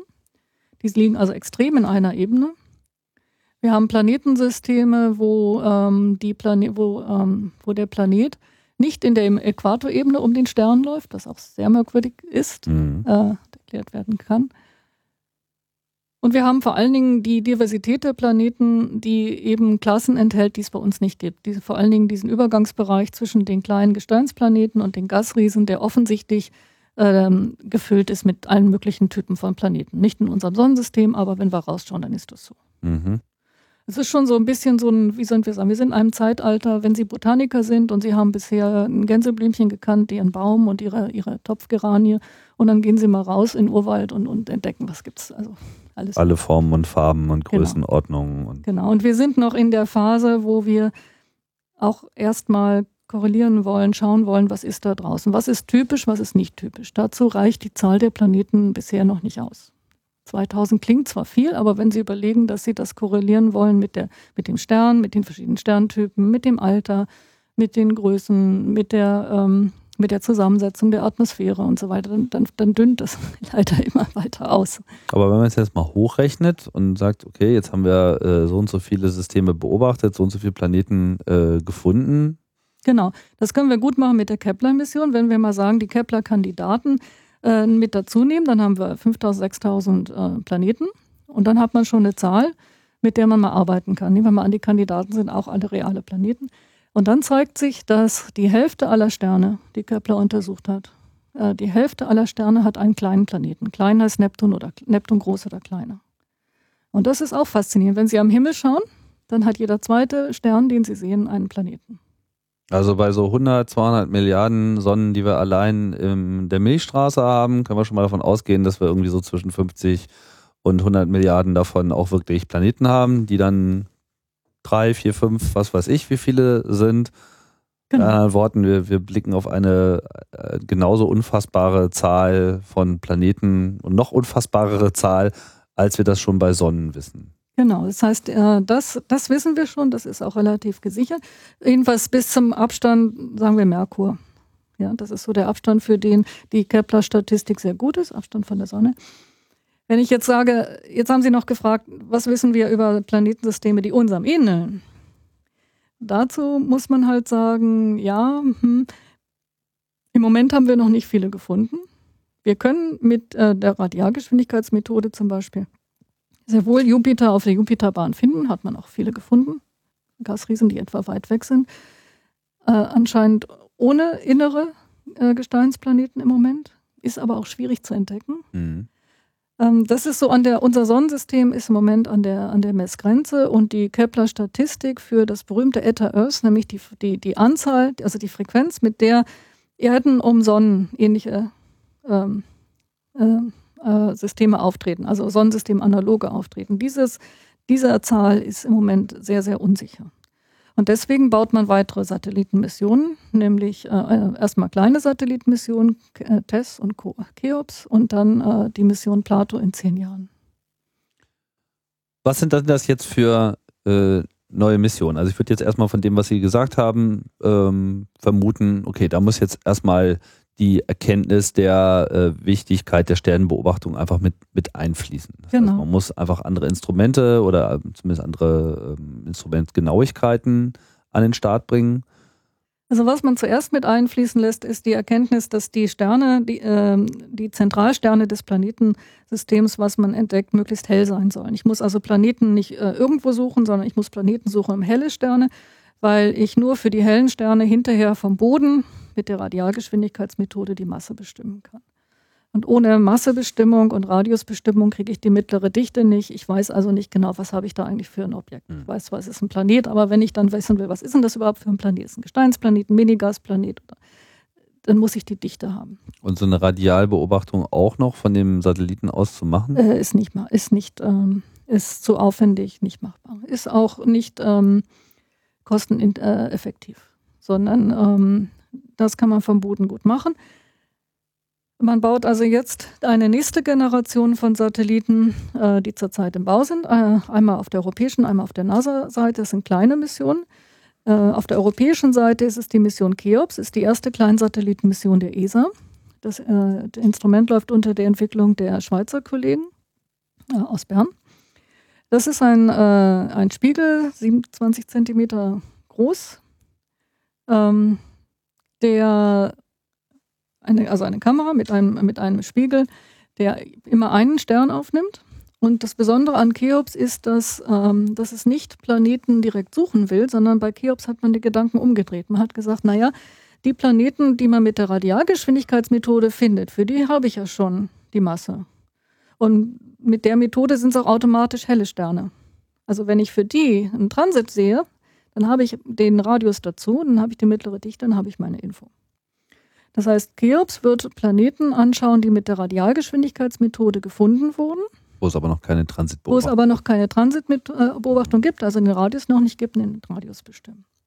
Und weitere Kandidaten für Cheops sind, ähm, sind ähm, Planeten, die durch Transits entdeckt wurden, zum Beispiel vom Boden, wo aber der Radius einen riesen Fehlerbalken hat, wo man das natürlich vom Weltraum aus viel genauer bekommen kann. Das heißt, Cheops ist eine Nachfolgemission. Es ist das erste Mal, dass man äh, Transits als Nachfolgebeobachtung nimmt. Normalerweise ist es immer umgekehrt. Man, macht, äh, man entdeckt mit dem Transit und wenn man die Masse will, macht man die Radialgeschwindigkeit vom Boden. Und dort ist der Gedanke, das umzudrehen. Äh, die Mission soll 2018 starten.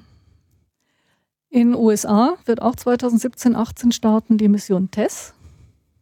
Ähm, TESS ist äh, äh, auch eine sehr, sehr interessante Mission. TESS wird den gesamten Himmel abscannen. TESS hat vier kleine Teleskope, 10 cm Öffnung, Linsenteleskop, Linsen, Refraktoren. Wie schreibt sich das TESS? TESS, T-E-S-S. Mhm. Ähm, diese vier Teleskope schauen immer in einen Quadranten vom, vom Himmel. Also sie sind so in einer Linie. Eins schaut zum Pol, eins schaut Richtung Äquator und die anderen beiden da, dazwischen. Und so wird Test den gesamten Himmel abscannen. Erst die Nordhalbkugel. Es schaut also ein, ein Stückchen, ein Streifen Nordhalbkugel an für einen Monat. Dann geht es ein Stück weiter, wieder einen Monat, noch ein Stück weiter, einen Monat, in einem Jahr ist er einmal rum. Mhm. Und dann das gleiche nochmal in der Südhalbkugel, Südhalbkugel. Das heißt, in zwei Jahren hat Tess den gesamten Himmel abgescannt. Ähm, die Teleskope sind sehr klein, 10 cm Öffnung, das heißt ganz klar ausgelegt auf helle Sterne, mhm. für die man dann auch ganz leicht die Radialgeschwindigkeitsnachfolgebeobachtung machen kann. Mhm. Das ist also eine tolle Mission. Wir werden das erste Mal eine Gesamtdurchmusterung des Himmels bekommen. Das hatten wir mit Corot und Kepler und K2 nicht. Die haben immer auf, auf ausgewählte Bildfelder nur schauen können. Das heißt, man konzentriert sich aber auch da auf, auf helle Sterne. Der Witz ist helle Sterne. Das ist die große Erkenntnis von Corot und Kepler. Ich habe ja von dieser Karotte gespannt, wie er nicht rankam. Und man kommt aber ran, wenn man helle Sterne beobachtet. Mhm. Ne? Und darauf konzentriert sich Tess und, und, macht halt das erste Mal eine komplette Kartografierung im Prinzip. Genau, einmal den gesamten Himmel abscannen. Mhm. Und äh, das ist natürlich auch nochmal etwas Neues, weil man, äh, weil man nicht weiß, ob die Bildfelder, die wir bisher angeschaut haben mit den Satellitenmissionen, äh, ob es vielleicht Unterschiede gibt, ob, an, ob ich an verschiedene Regionen am Himmel schaue, ja, ob hm. diese Bildfelder vielleicht irgendwas Spezielles hatten. Heißt denn eigentlich helle Sterne im Wesentlichen nahe Sterne oder äh, ist das ja, immer also, noch auch große Sterne? Es heißt äh, im Wesentlichen nahe Sterne, es heißt natürlich auch große Sterne. Hm? Große Sterne äh, kann ich auch noch, sind noch hell, wenn sie weiter Aber vor allem Aber schauen wir vor allem, die unmittelbare Nachbarschaft. Vor allem schauen wir unsere Nachbarschaft einige hundert Licht, bis zu einigen hundert Lichtjahren. Das heißt, so eine Kartografierung ist nicht nur interessant, weil man jetzt äh, daraus noch sehr viel mehr Informationen herausziehen kann, sondern das ist ja dann sozusagen auch noch, noch sehr viel wertvoller bei der statistischen äh, Berechnung mit, wie viel gibt es denn überhaupt, weil wir genau. im Prinzip unser unmittelbares Umfeld mal einmal komplett abgeklappert haben. Genau. Ähm, was man, ähm, das sind also die, die, die, die tollen äh, Ziele der, der Testmission. Was man im Kopf haben muss, ist allerdings, dass Test immer nur einen Monat auf ein Bildfeld schaut. Sie haben zwar eine kleine Region an den, an den Polen, wo sich die Bildfelder überlappen, wo man eine kontinuierliche Überdeckung hat, aber die, die ganz große Zahl der Daten heißt einen, einen Monat ähm, Zeit geschaut. Und wenn ich dann überlege, ich muss drei Transits haben, also die Kepler Statistik äh, äh und Berech äh, Vorhersagen sagen, dass die meisten Planeten, die Kepler, die TESS, Entschuldigung, die TESS finden wird, die meisten Planeten, die TESS finden wird, sind bis zu 20 Tagen Umlaufperiode. Mhm. Das heißt, wir bekommen eine komplette Himmelsdurchmusterung für Planeten bis 20, 20 bis 30 Tage Umlaufperiode. Ich erinnere nochmal, dass der Merkur drei Monate, 88 Tage Umlaufperiode Aber es gibt ja auch relativ viele Systeme, die solche nie, äh, genau, geringen das, Umlaufzeiten genau, von genau, Planeten genau, haben. Genau, genau. Und was jetzt noch übrig bleibt, zu tun bleibt nach TESS und, und Cheops, ist ganz klar, wir wollen natürlich nicht nur die heißen, ähm, äh, die heißen ähm, Planeten entdecken und untersuchen, sondern wir wollen das Gleiche machen für Planeten, die weiter weg sind. Nämlich in dem Bereich, wo wir die, die terrestrischen Planeten im Sonnensystem haben, also Umlaufperioden von, von ähm, 80 Tagen bis zu einem Jahr.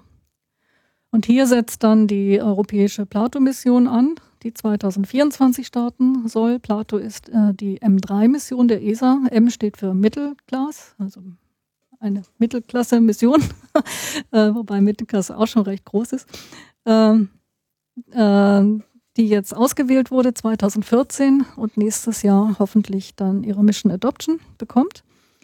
Ähm, Plato besteht aus 34 kleinen Teleskopen. Also Adoption heißt, dass dann auch das wirklich durchgeführt genau, wird, finanziert genau, wird und genau. zum Start kommt. Bei der ESA ist es ein Mehrstufenprozess. Sie werden erst aus einer äh, großen Zahl von Missionsvorschlägen ausgewählt für Studien, schließlich ausgewählt als Mission. Das haben wir 2014 geschafft. Und äh, jetzt haben wir noch eine Designphase. Äh, und in der Mitte dieser Designphase gibt es diesen Prozess der Adoption, dass man sagt, ja, das ist wirklich das machbar äh, und funktioniert so wie erwartet. Und dann geht's äh, danach ist es bei ESA beschlossen. ESA ist ja äh, eine, eine, eine Weltraumagentur, die ähm, die Missionen, die sie äh, dann wirklich beschlossen haben, auch immer durchführt. Das ist ja so, dass jede ESA-Mission, die adoptiert wurde, auch am Ende geflogen ist, auch wenn sie ähm, beim Start explodiert wäre oder so etwas, dann wird es eben noch bisher äh, gemacht. So hat ESA das bisher immer gehandhabt. Also ist dann sozusagen der Point of No Return. So. Genau. Dann genau. Äh, wird es auch gemacht. Und dort haben Sie auch eine spezielle Rolle, wenn ich es richtig sehe, sind Sie ja Leiterin äh, der, äh, des Instrumentenkonsortiums. das genau. heißt, Sie überblicken im Prinzip, was jetzt tatsächlich auf Plato an Instrumenten zum Einsatz kommt und koordinieren das mit den entsprechenden äh, Erbauern und Betreibern äh, dieser Instrumente. Genau, also wir haben ein Instrumentenkonsortium äh, aus europäischen Instituten, Partnerinstituten über ganz Europa verteilt, äh, das ich koordiniere und leite. Ähm, das ist wirklich ausschließlich europäische Instrumentenbauer. Ja, Mhm. Also wir haben eine kleine Beteiligung für äh, Software-Testen aus Brasilien noch dazu, mhm. aber die große ähm, Mehrheit sind äh, europäische Institute, europäische Weltrauminstitute und Universitäten, die da mitmachen.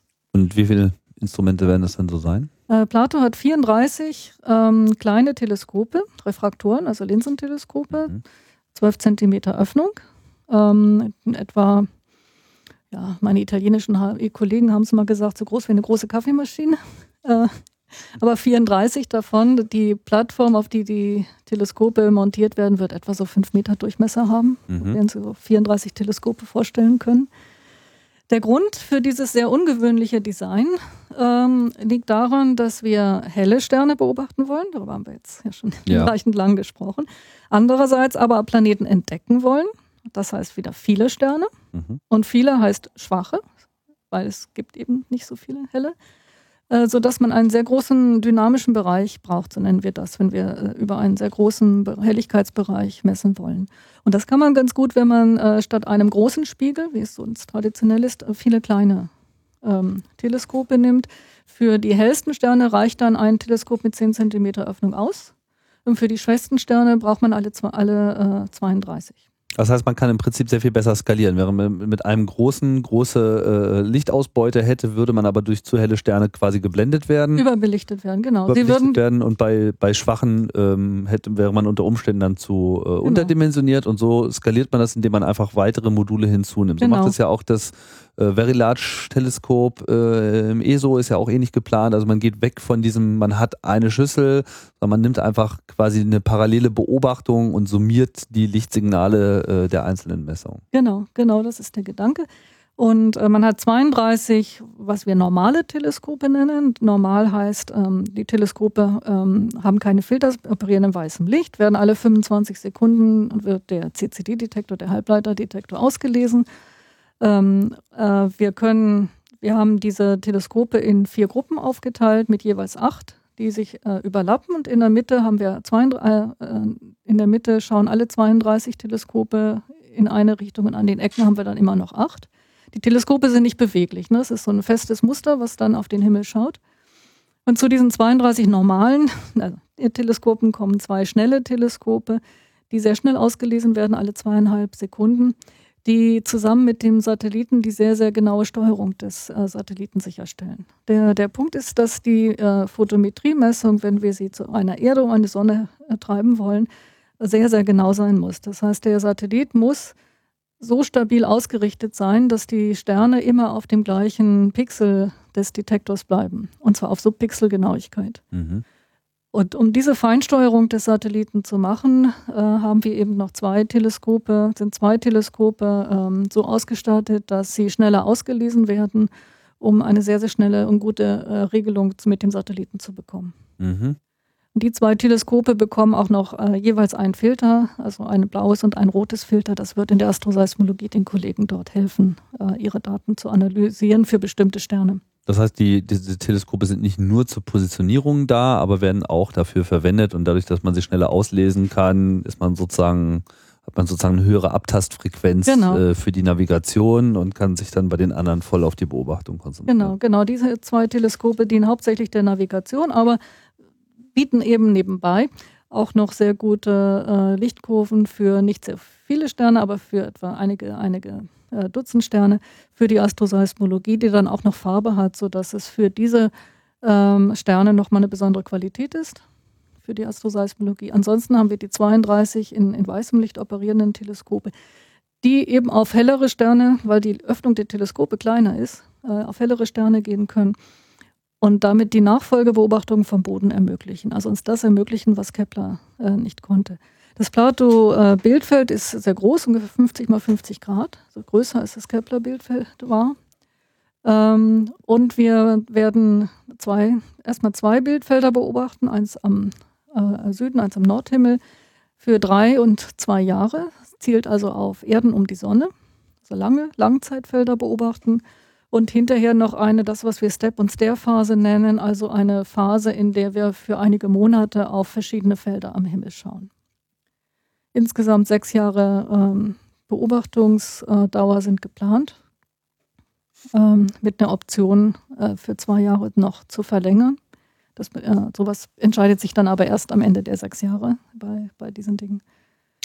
Das Besondere hier ist ja auch, dass, äh, wie man das schon bei äh, ein paar anderen äh, Weltraumbeobachtungsmissionen in den letzten Jahren äh, gesehen hat, hier jetzt nicht in einem Orbit um die äh, Erde geflogen wird, sondern, ähm, also letztlich schon, aber es geht hier vor allem um äh, das Anfliegen eines Lagrange-Punktes. Genau.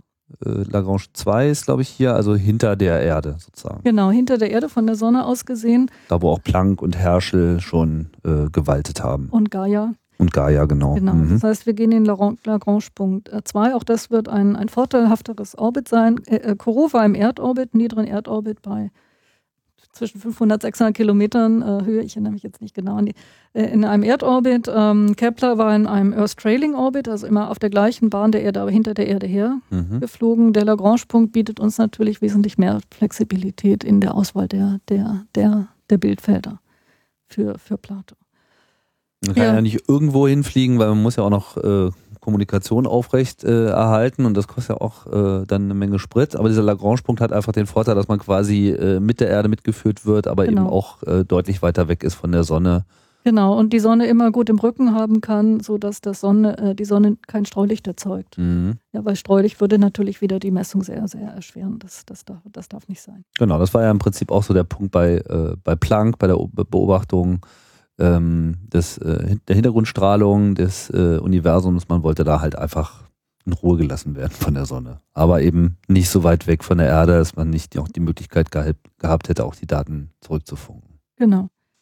Ja, wir würden im Prinzip ähm, einige Terabyte Daten pro Tag erzeugen. Wir erzeugen mit den 34 Teleskopen viel mehr Daten, als wir zur Erde zurückschicken können. Wir mhm. können also nicht einfach die ganzen Bilder auslesen, äh, das geschieht nur äh, in regelmäßigen Abständen für Kalibration, aber nicht als, als Datenrate, sondern leider muss man sich beschränken und dass man, was auch Kepler schon gemacht hat, auch bei Corot, also ein bewährtes Prinzip wählen. Man, man macht also um die Zielsterne herum eine kleine Maske und äh, lädt nur die Pixel zum Boden, die in dieser Maske li äh, äh, liegen. Ähm, bei Corot nannte man das Imaget, äh, die Amerikaner nennen es Post-its, Stem, Stamp, also so ein Ausschnitt aus, mhm. dem, aus dem Bildfeld herum um den Stern, die man dann zum Boden. Da holt man sich die Rohdaten. Genau, und die Rohdaten, die meisten Rohdaten werden dann am Boden prozessiert. Für die lichtschwächeren Sterne machen wir es auch am Satelliten, also eine, eine, Mischung. Aber für die hellen, die uns besonders interessieren, die besonders wertvoll sind, ähm, schicken wir diese Ausschnitte äh, äh, an den Boden und machen die Prozessierung am Boden. Das hat den Vorteil, dass man auch lernen kann. Ja, dass man äh, also die Originalrohdaten am Boden hat und lernen kann während der, der Beobachtungsphase. Äh, alles, was man lernt über Verbesserungen, die in die Datenprozessierung eingehen könnte, kann man dann wieder rückwirkend auf die Rohdaten an, anwenden. Mhm. Das ist ja immer der Nachteil, wenn Sie Prozessierung nur am Satelliten machen, dass es dann schwerer ist zu ähm, nochmal zu verändern, weil die Daten nicht aufgehoben werden können. Wir haben nicht das Memory, um auf dem Satelliten alle die Daten ja. zu speichern. Ähm, wird denn Plato auch nochmal zusätzlich gekühlt? Äh, nein, also gekühlt einfach durch die, äh, im Gegenteil, wir müssen es heizen, um es auf der äh, idealen CCD-Temperatur zu haben. Mhm. Ähm, auch interessant ist die, ähm, ähm, also Plato, CCDs müssen ähm, auf ihre Temperatur geha gehalten werden, arbeitet im weißen Licht. Wir haben also nicht das Problem wie Infrarotdetektoren, wo sie speziell kühlen müssen oder so etwas. Mhm. Ähm, was wir bei Plato machen müssen, ist die Fokalsteuerung, die ebenfalls thermisch erzeugt, indem wir die thermischen, ähm, die thermischen Expansionen vom Material einfach benutzen, die die Linsen halten, um die Linsen ein bisschen zu bewegen und den Fokus zu halten. Das Ziel ist, möglichst wenig Mechanik in so einem Satelliten zu haben, wie es bei allen anderen Missionen auch ist. Was, was versprechen Sie sich denn jetzt von der Mission? Plato an Erkenntnissen? Ich meine, wir haben jetzt viel über besser, äh, mehr und so weiter gesprochen. Das, das spielt natürlich eine große Rolle und wird letzten Endes auch beitragen.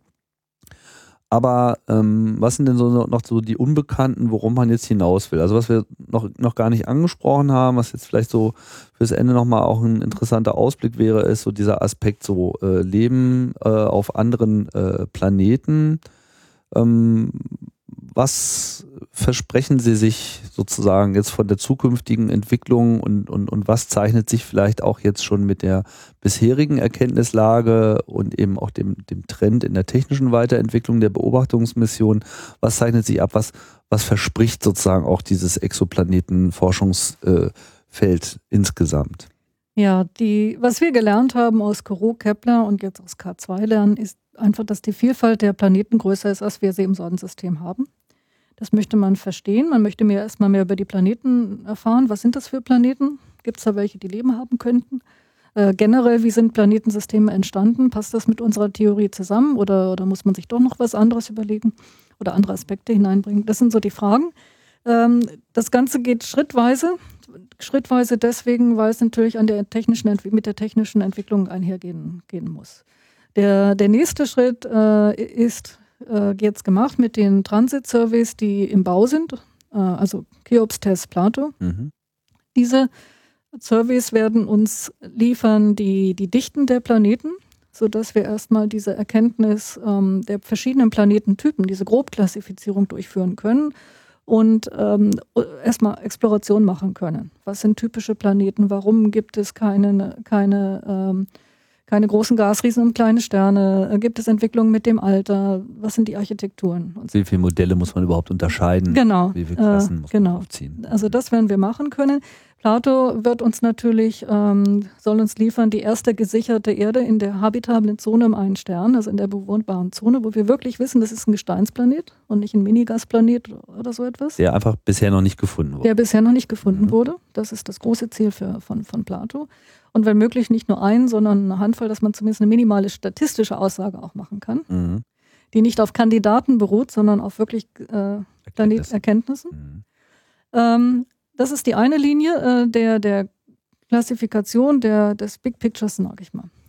Wenn ich in Richtung äh, Leben und Habitabilität gehe, reicht es natürlich nicht. Wenn ich wissen will, ob ein Planet habitabel ist, bewohnbar ist, äh, muss ich erst muss ich zwei Dinge wissen. Erstmal muss ich wissen, ist überhaupt ein Gesteinsplanet, weil wir uns Leben in Gasriesen, sowas wie Jupiter oder so, nicht, nicht vorstellen können. Es ist was nicht Leben, wie wir es kennen. Wir, wir reden ohnehin immer nur um, über Leben, wie wir es kennen, weil anderes Leben kann ich nicht suchen. Ich kann, kennen wir ja noch nicht. Kennen wir ja noch nicht, mhm. genau. Äh, also Leben in Gasriesen fällt dann weg. Äh, das heißt, ich brauche einen Planeten, der eine Gesteinsoberfläche hat. Das wird uns dann Plato liefern können, überhaupt Erkenntnis über solche Planeten. Der Planet muss im richtigen Abstand vom Stern sein, so dass Wasser auf der Oberfläche flüssig bleiben kann. Das liegt daran, dass alle Biologen sagen, Leben hat sich in Wasser entwickelt. Also brauchen wir Wasser. Und ohne also vielleicht gibt es verschiedene Arten von Leben, aber die eine kennen wir auf jeden Fall und die ist für uns auch am interessantesten. Genau, das ist das einzige Leben, was wir kennen und das braucht Wasser mhm. zu seiner Entwicklung. Leben, wie wir ja wissen von den Kollegen, auch die entsprechende Forschung machen kann, auch lange Zeit mal ohne Wasser auskommen, aber es, irgendwann braucht es wieder Wasser. Mhm. Und zumindest zur Entwicklung, zum Entstehen braucht es Wasser.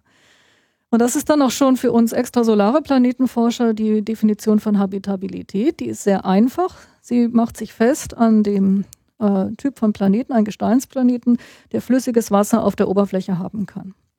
Wir wissen natürlich von den Kollegen aus dem Sonnensystem, dass das nicht alles ist, sondern wir wissen auch, es braucht auch Nutrient, also äh, Nahrung für Leben. Es braucht äh, stabile Klimabedingungen. Manche Kollegen argumentieren, dass wir Planeten wie die Erde brauchen mit Tektonik, mit Langzeitklimastabilisierung und so und so weiter. Das sind natürlich Dinge, die sich bei extrasolaren Planeten erstmal der direkten Messung entziehen. Aber wenn ich sage, ich brauche einen Planeten, der flüssiges Wasser auf der Oberfläche hat, dann habe ich eine, dann definiert mir das äh, Oberflächenbedingungen im Sinne von Temperatur und Druck. Und dann bin ich bei etwas, das kann man messen. Ja, das, da fühle ich mich als Physikerin dann wieder mehr zu Hause als in der Biologie.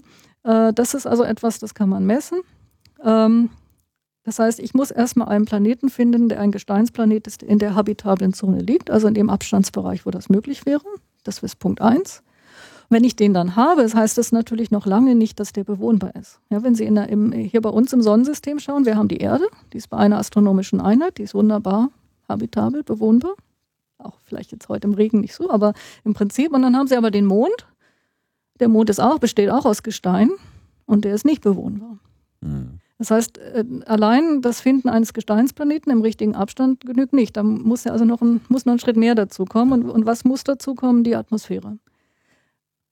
Der Unterschied zwischen dem Mond und der Erde ist, dass die Erde eben eine Atmosphäre hat, die für das, die uns die entsprechenden Oberflächenbedingungen erlaubt und, und uns hier Leben erlaubt.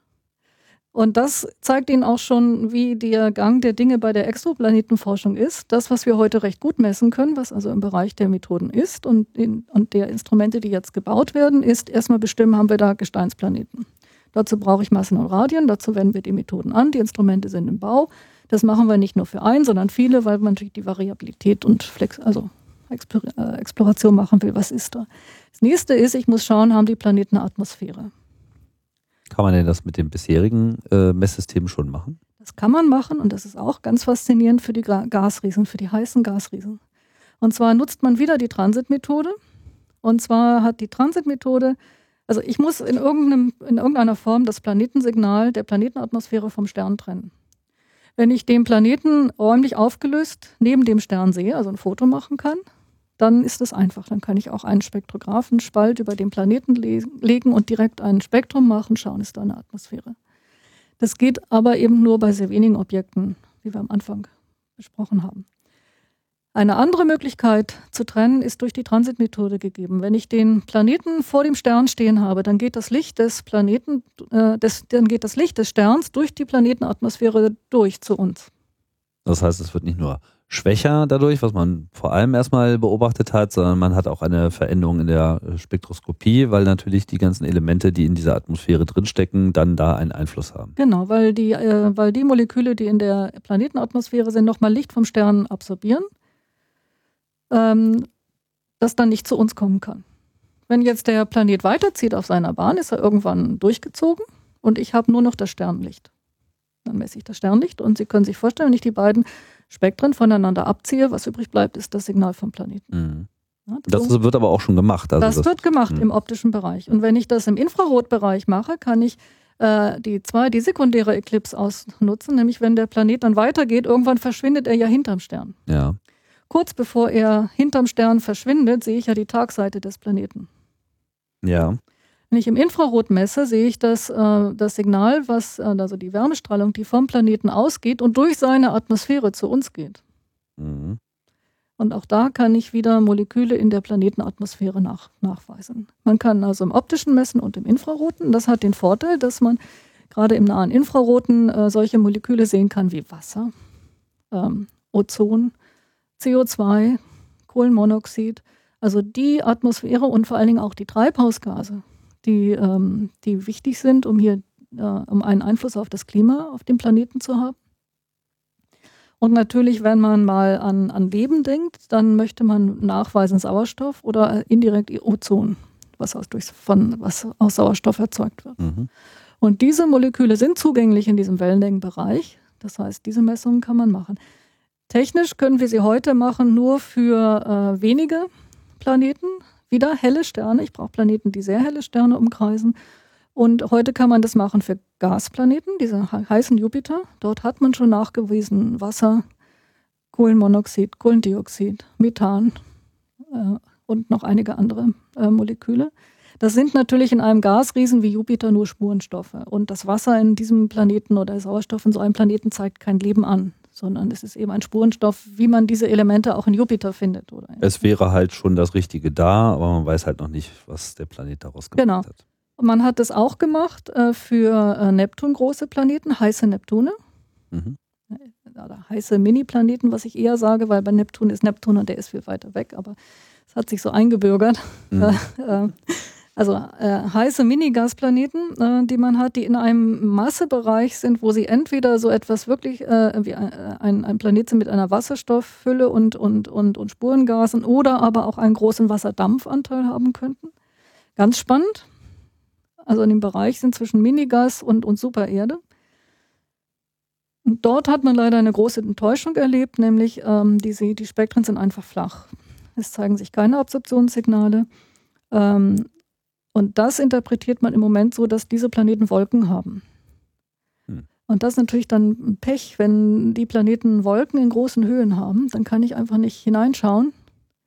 Äh, und dann ähm, sehe ich die, die untere Atmosphäre nicht und, und kann die, die Komposition, oben habe ich einfach nicht genug Atmosphäre übrig. Ja? Das ist, die Luft ist zu dünn, sozusagen, um ein Signal zu erzeugen. Und man sieht nur, die, äh, nur das, was über den Wolken äh, ist. Und das reicht dann halt nicht aus, um ein Signal zu machen.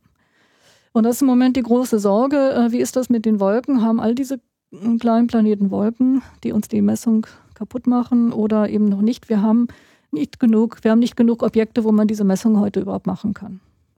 Aber das ist ja genau das, was sich jetzt durch die künftigen Missionen dann eben auch äh, genau, ändern das, soll. Genau, für die heißen Planeten wird TESS Kandidaten liefern und für die, äh, die äh, warmen Planeten, also die nicht mehr heiß, sondern nur noch warm sind, weiter weg sind, wird Plato solche Kandidaten liefern, solche Ziele, mit denen man dann untersuchen kann, mit dem James Webb Teleskop.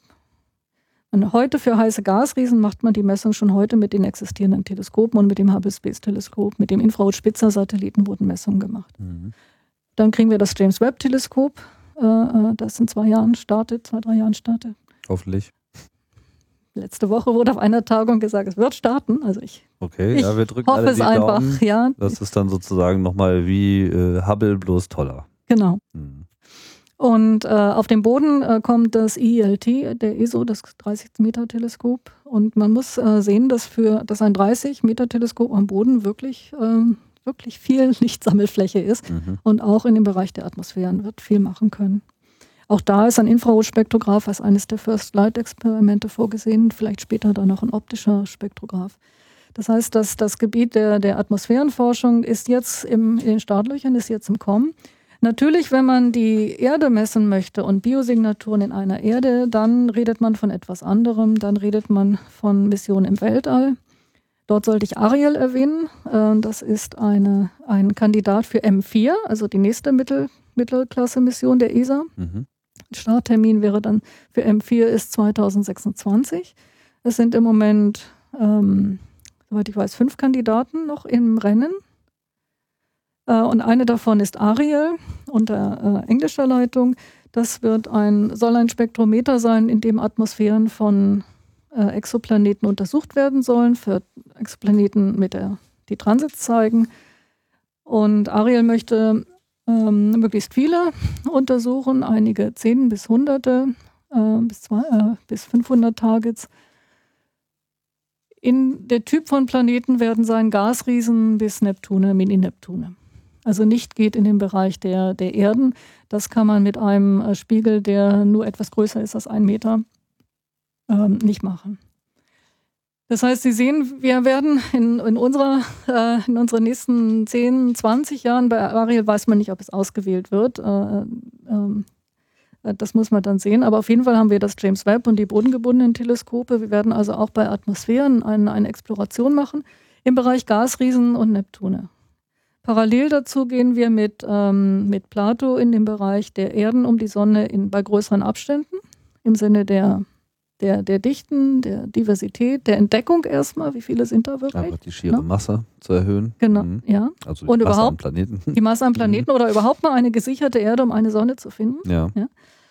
Um die dann auf äh, Habitabilität äh, und Atmosphäre untersuchen zu können, dann reden wir allerdings über was anderes. Ich weiß nicht, ob Sie gehört hat, das davon mal gehört haben. Es gab in der ESA eine Mission Darwin und auf der NASA-Seite eine Mission TPF, Terrestrial Planet Finder. Die waren in den 80ern, 90ern, 2000ern geplant, wurden dann eingestellt, weil, es, äh, weil sich gezeigt hat, dass diese Missionen technisch noch zu komplex sind. Diese Missionen hatten das Ziel, Atmosphären von einer, einem, einer Erde äh, nach Biosignaturen zu untersuchen. Darwin war ein Konzept mit fünf oder sechs, acht Meter großen Spiegeln im Weltall. Und Sie sehen, da redet man nicht mehr von mittel, mittlerer Klasse Missionen, sondern Large Missions, großen mhm. Missionen, die auch ein Land schon äh, kaum noch alleine oder ein Kontinent kaum noch alleine macht. Äh, sondern das ist dann eine andere, ähm, ja, eine andere Liga. Da sind wir dann in der nächstgrößeren Klasse. Ja, und so zeigt sich halt auch die, die, die Entwicklung der Planeten. Ähm, Darwin TPF waren sehr groß gedacht. Es hat sich bestätigt, wenn man eine Erde hat und ihre Biosignaturen messen muss, dass man dann so große Missionen braucht. Aber heute geht es erstmal dahin, zu verstehen, was wir da für Planeten haben, ihre Entwicklung zu verstehen und Ziele zu finden, zu bestätigen, ja, solche Erden sind da. Und ich bin mir sicher, wenn man erstmal eine gesicherte Erde um einen sonnenähnlichen Stern gefunden hat, dass dann auch wieder das Momentum da ist, um Gelder locker zu machen und, und äh, Missionen, die in dieser Darwin-TPF-Klasse sind, zu planen und anzugehen. Und was ist Ihr Tipp? Finden wir so eine Erde? Ich, ja, sicher. Klar. Also, dass sie da ist, ist klar. Ist, äh, ich denke, dass wir sie mit Plato finden. Dafür strengen wir uns so an. Ja. Noch zehn Jahre lang. Äh, auf jeden Fall. Ähm, wann wir von einer solchen Erde Spektren bekommen, im Sinne von Atmosphäre und äh, Biosignaturen, also Wasser, äh, Sauerstoff und solche, das, was wir unter Biosignaturen verstehen, ja, da gehen die Tipps sehr auseinander, meiner Kollegen und mich. Ich würde sagen, noch 50 Jahre. Ich denke, es hängt, ähm, in, wenn Sie aufs ESA-Programm schauen, dann sehen Sie, dass äh, L1 bis L3, also die dritte Large Mission, ja schon feststehen in ihren Themen. Mhm. Äh, das trägt, uns da bis in die 2030er hinein. Das heißt, die nächste Emissionstermin, der überhaupt äh, anvisiert werden könnte, wird an den 2040ern, 2050ern. Ähm, das ist halt noch lange hin. Mhm. Ja, bis dahin, also die, es ist klar, es hat sich gezeigt, dass der große Traum so von 0 auf 100, 95 der erste Planet entdeckt und dann gleich eine, dass es nicht geht, ähm, nicht nur wegen der technischen Entwicklung nicht geht, sondern auch, weil die Planeten selber viel vielfältiger, komplizierter sind. Die Welt ist einfach komplizierter da draußen, als wir uns das gedacht haben. Und dass es auch Sinn macht, erstmal zu mehr zu verstehen und dann die, die Ziele für eine so teure und aufwendige Mission auch besser auswählen zu können. Aber man muss vor allem auch mal sagen, es ist halt auch nicht jetzt nur so der, das Rennen einer äh, zweiten Erde äh, hinterher, von der man eigentlich ohnehin weiß, dass man sie nie erreicht. Man kann so bestenfalls so zur Kenntnis nehmen, ja, okay, da ist jetzt was, das könnte uns äh, in irgendeiner Form ähnlich sein. Nicht jetzt unbedingt den Menschen, aber sozusagen einfach nur vom Planeten her. Aber es hat sich ja jetzt auch schon gezeigt, allein diese Suche danach und die Betrachtung äh, bringt so viele grundlegende Erkenntnisse, die einfach für die für das Verstehen des Weltalls einfach an sich wichtig sind, äh, dass es sich von daher allein schon lohnt. Ja, also wir langweilen uns nicht, äh, sondern wir entdecken ständig Neues. Jeder Parameter, den man anschaut, ist neu, zeigt eine Variationsbreite, die, mit der man nicht gerechnet hat. Ähm, bei Plato bin ich persönlich äh, am meisten gespannt auf die, die Alter. Ja, das ist einfach, ähm, das war für mich erstmal eine Erkenntnis zu lernen, als, als jemand, der aus der Planetenphysik kommt, dass die Alter von normalen Feldsternen am Himmel äh, sehr ungenau bekannt sind, nur auf dem Faktor 2, 3 oft bekannt sind oder ja, mindestens 50 Prozent oft Unsicherheiten haben. Ähm, das war mir so gar nicht klar. Ich habe gedacht, meine Kollegen aus der Astrophysik, das sind normale Sterne, sind sehr gut verstanden. Das sind ja alles Experten, die müssen das doch. Nee, das liegt natürlich daran, dass das Interesse, äh, die Forschung weiterzutreiben, um das Alter dieses bestimmten Sterns jetzt so genau zu wissen, ja, das war nicht nötig. Das war nicht nötig. Ja. Ähm, jetzt äh, ist der Bedarf da, weil wenn der, Plan der Stern ein Planetensystem hat, dann möchte man wissen, wie alt das ist. Das werden wir äh, im Sinne von einer großen Statistik solcher Systeme mit Plato das erste Mal liefern können und dort zu schauen, ob es typische Entwicklungen gibt vom Planetensystem. Wie sieht typischerweise ein Planetensystem oder ein Planet nach zwei Milliarden Jahren aus, nach vier Milliarden Jahren aus? Wir werden ja auch Planetensysteme sehen, die älter sind als unseres. Mhm. Ja, und, äh, diese Korrelation anzuschauen, das ist wirklich neu, das können wir heute nicht. Und da bin ich einfach auch sehr gespannt, was rauskommt. Also es gibt eine Menge Meilensteine auf dem Weg hin zu der berühmten, wirklichen zweiten Erde, nicht die, die immer auf den Titelseiten kommt, sondern wirklich. Ähm, und den, den, dem, äh, da gibt es eine Menge Meilensteine, die äh, spannend sind und Fragen beantworten, die wir heute haben, aber natürlich ständig neue Fragen stellen. Aber so ist Wissenschaft halt. Es wird nicht langweilig. Ja, ich wünsche Ihnen auf jeden Fall viel Erfolg, insbesondere bei der äh, Plato-Mission und äh, natürlich auch bei der ganzen äh, sonstigen Kooperation mit den anderen äh, Missionen und Wissenschaftlern. Und äh, bedanke mich an dieser Stelle für die Ausführung. Ich bedanke mich auch. War äh, sehr interessant. Und ich bedanke mich auch fürs Zuhören. Das war's bei Raumzeit für heute. Wir hören uns bald wieder. Und ich sage Tschüss und bis bald.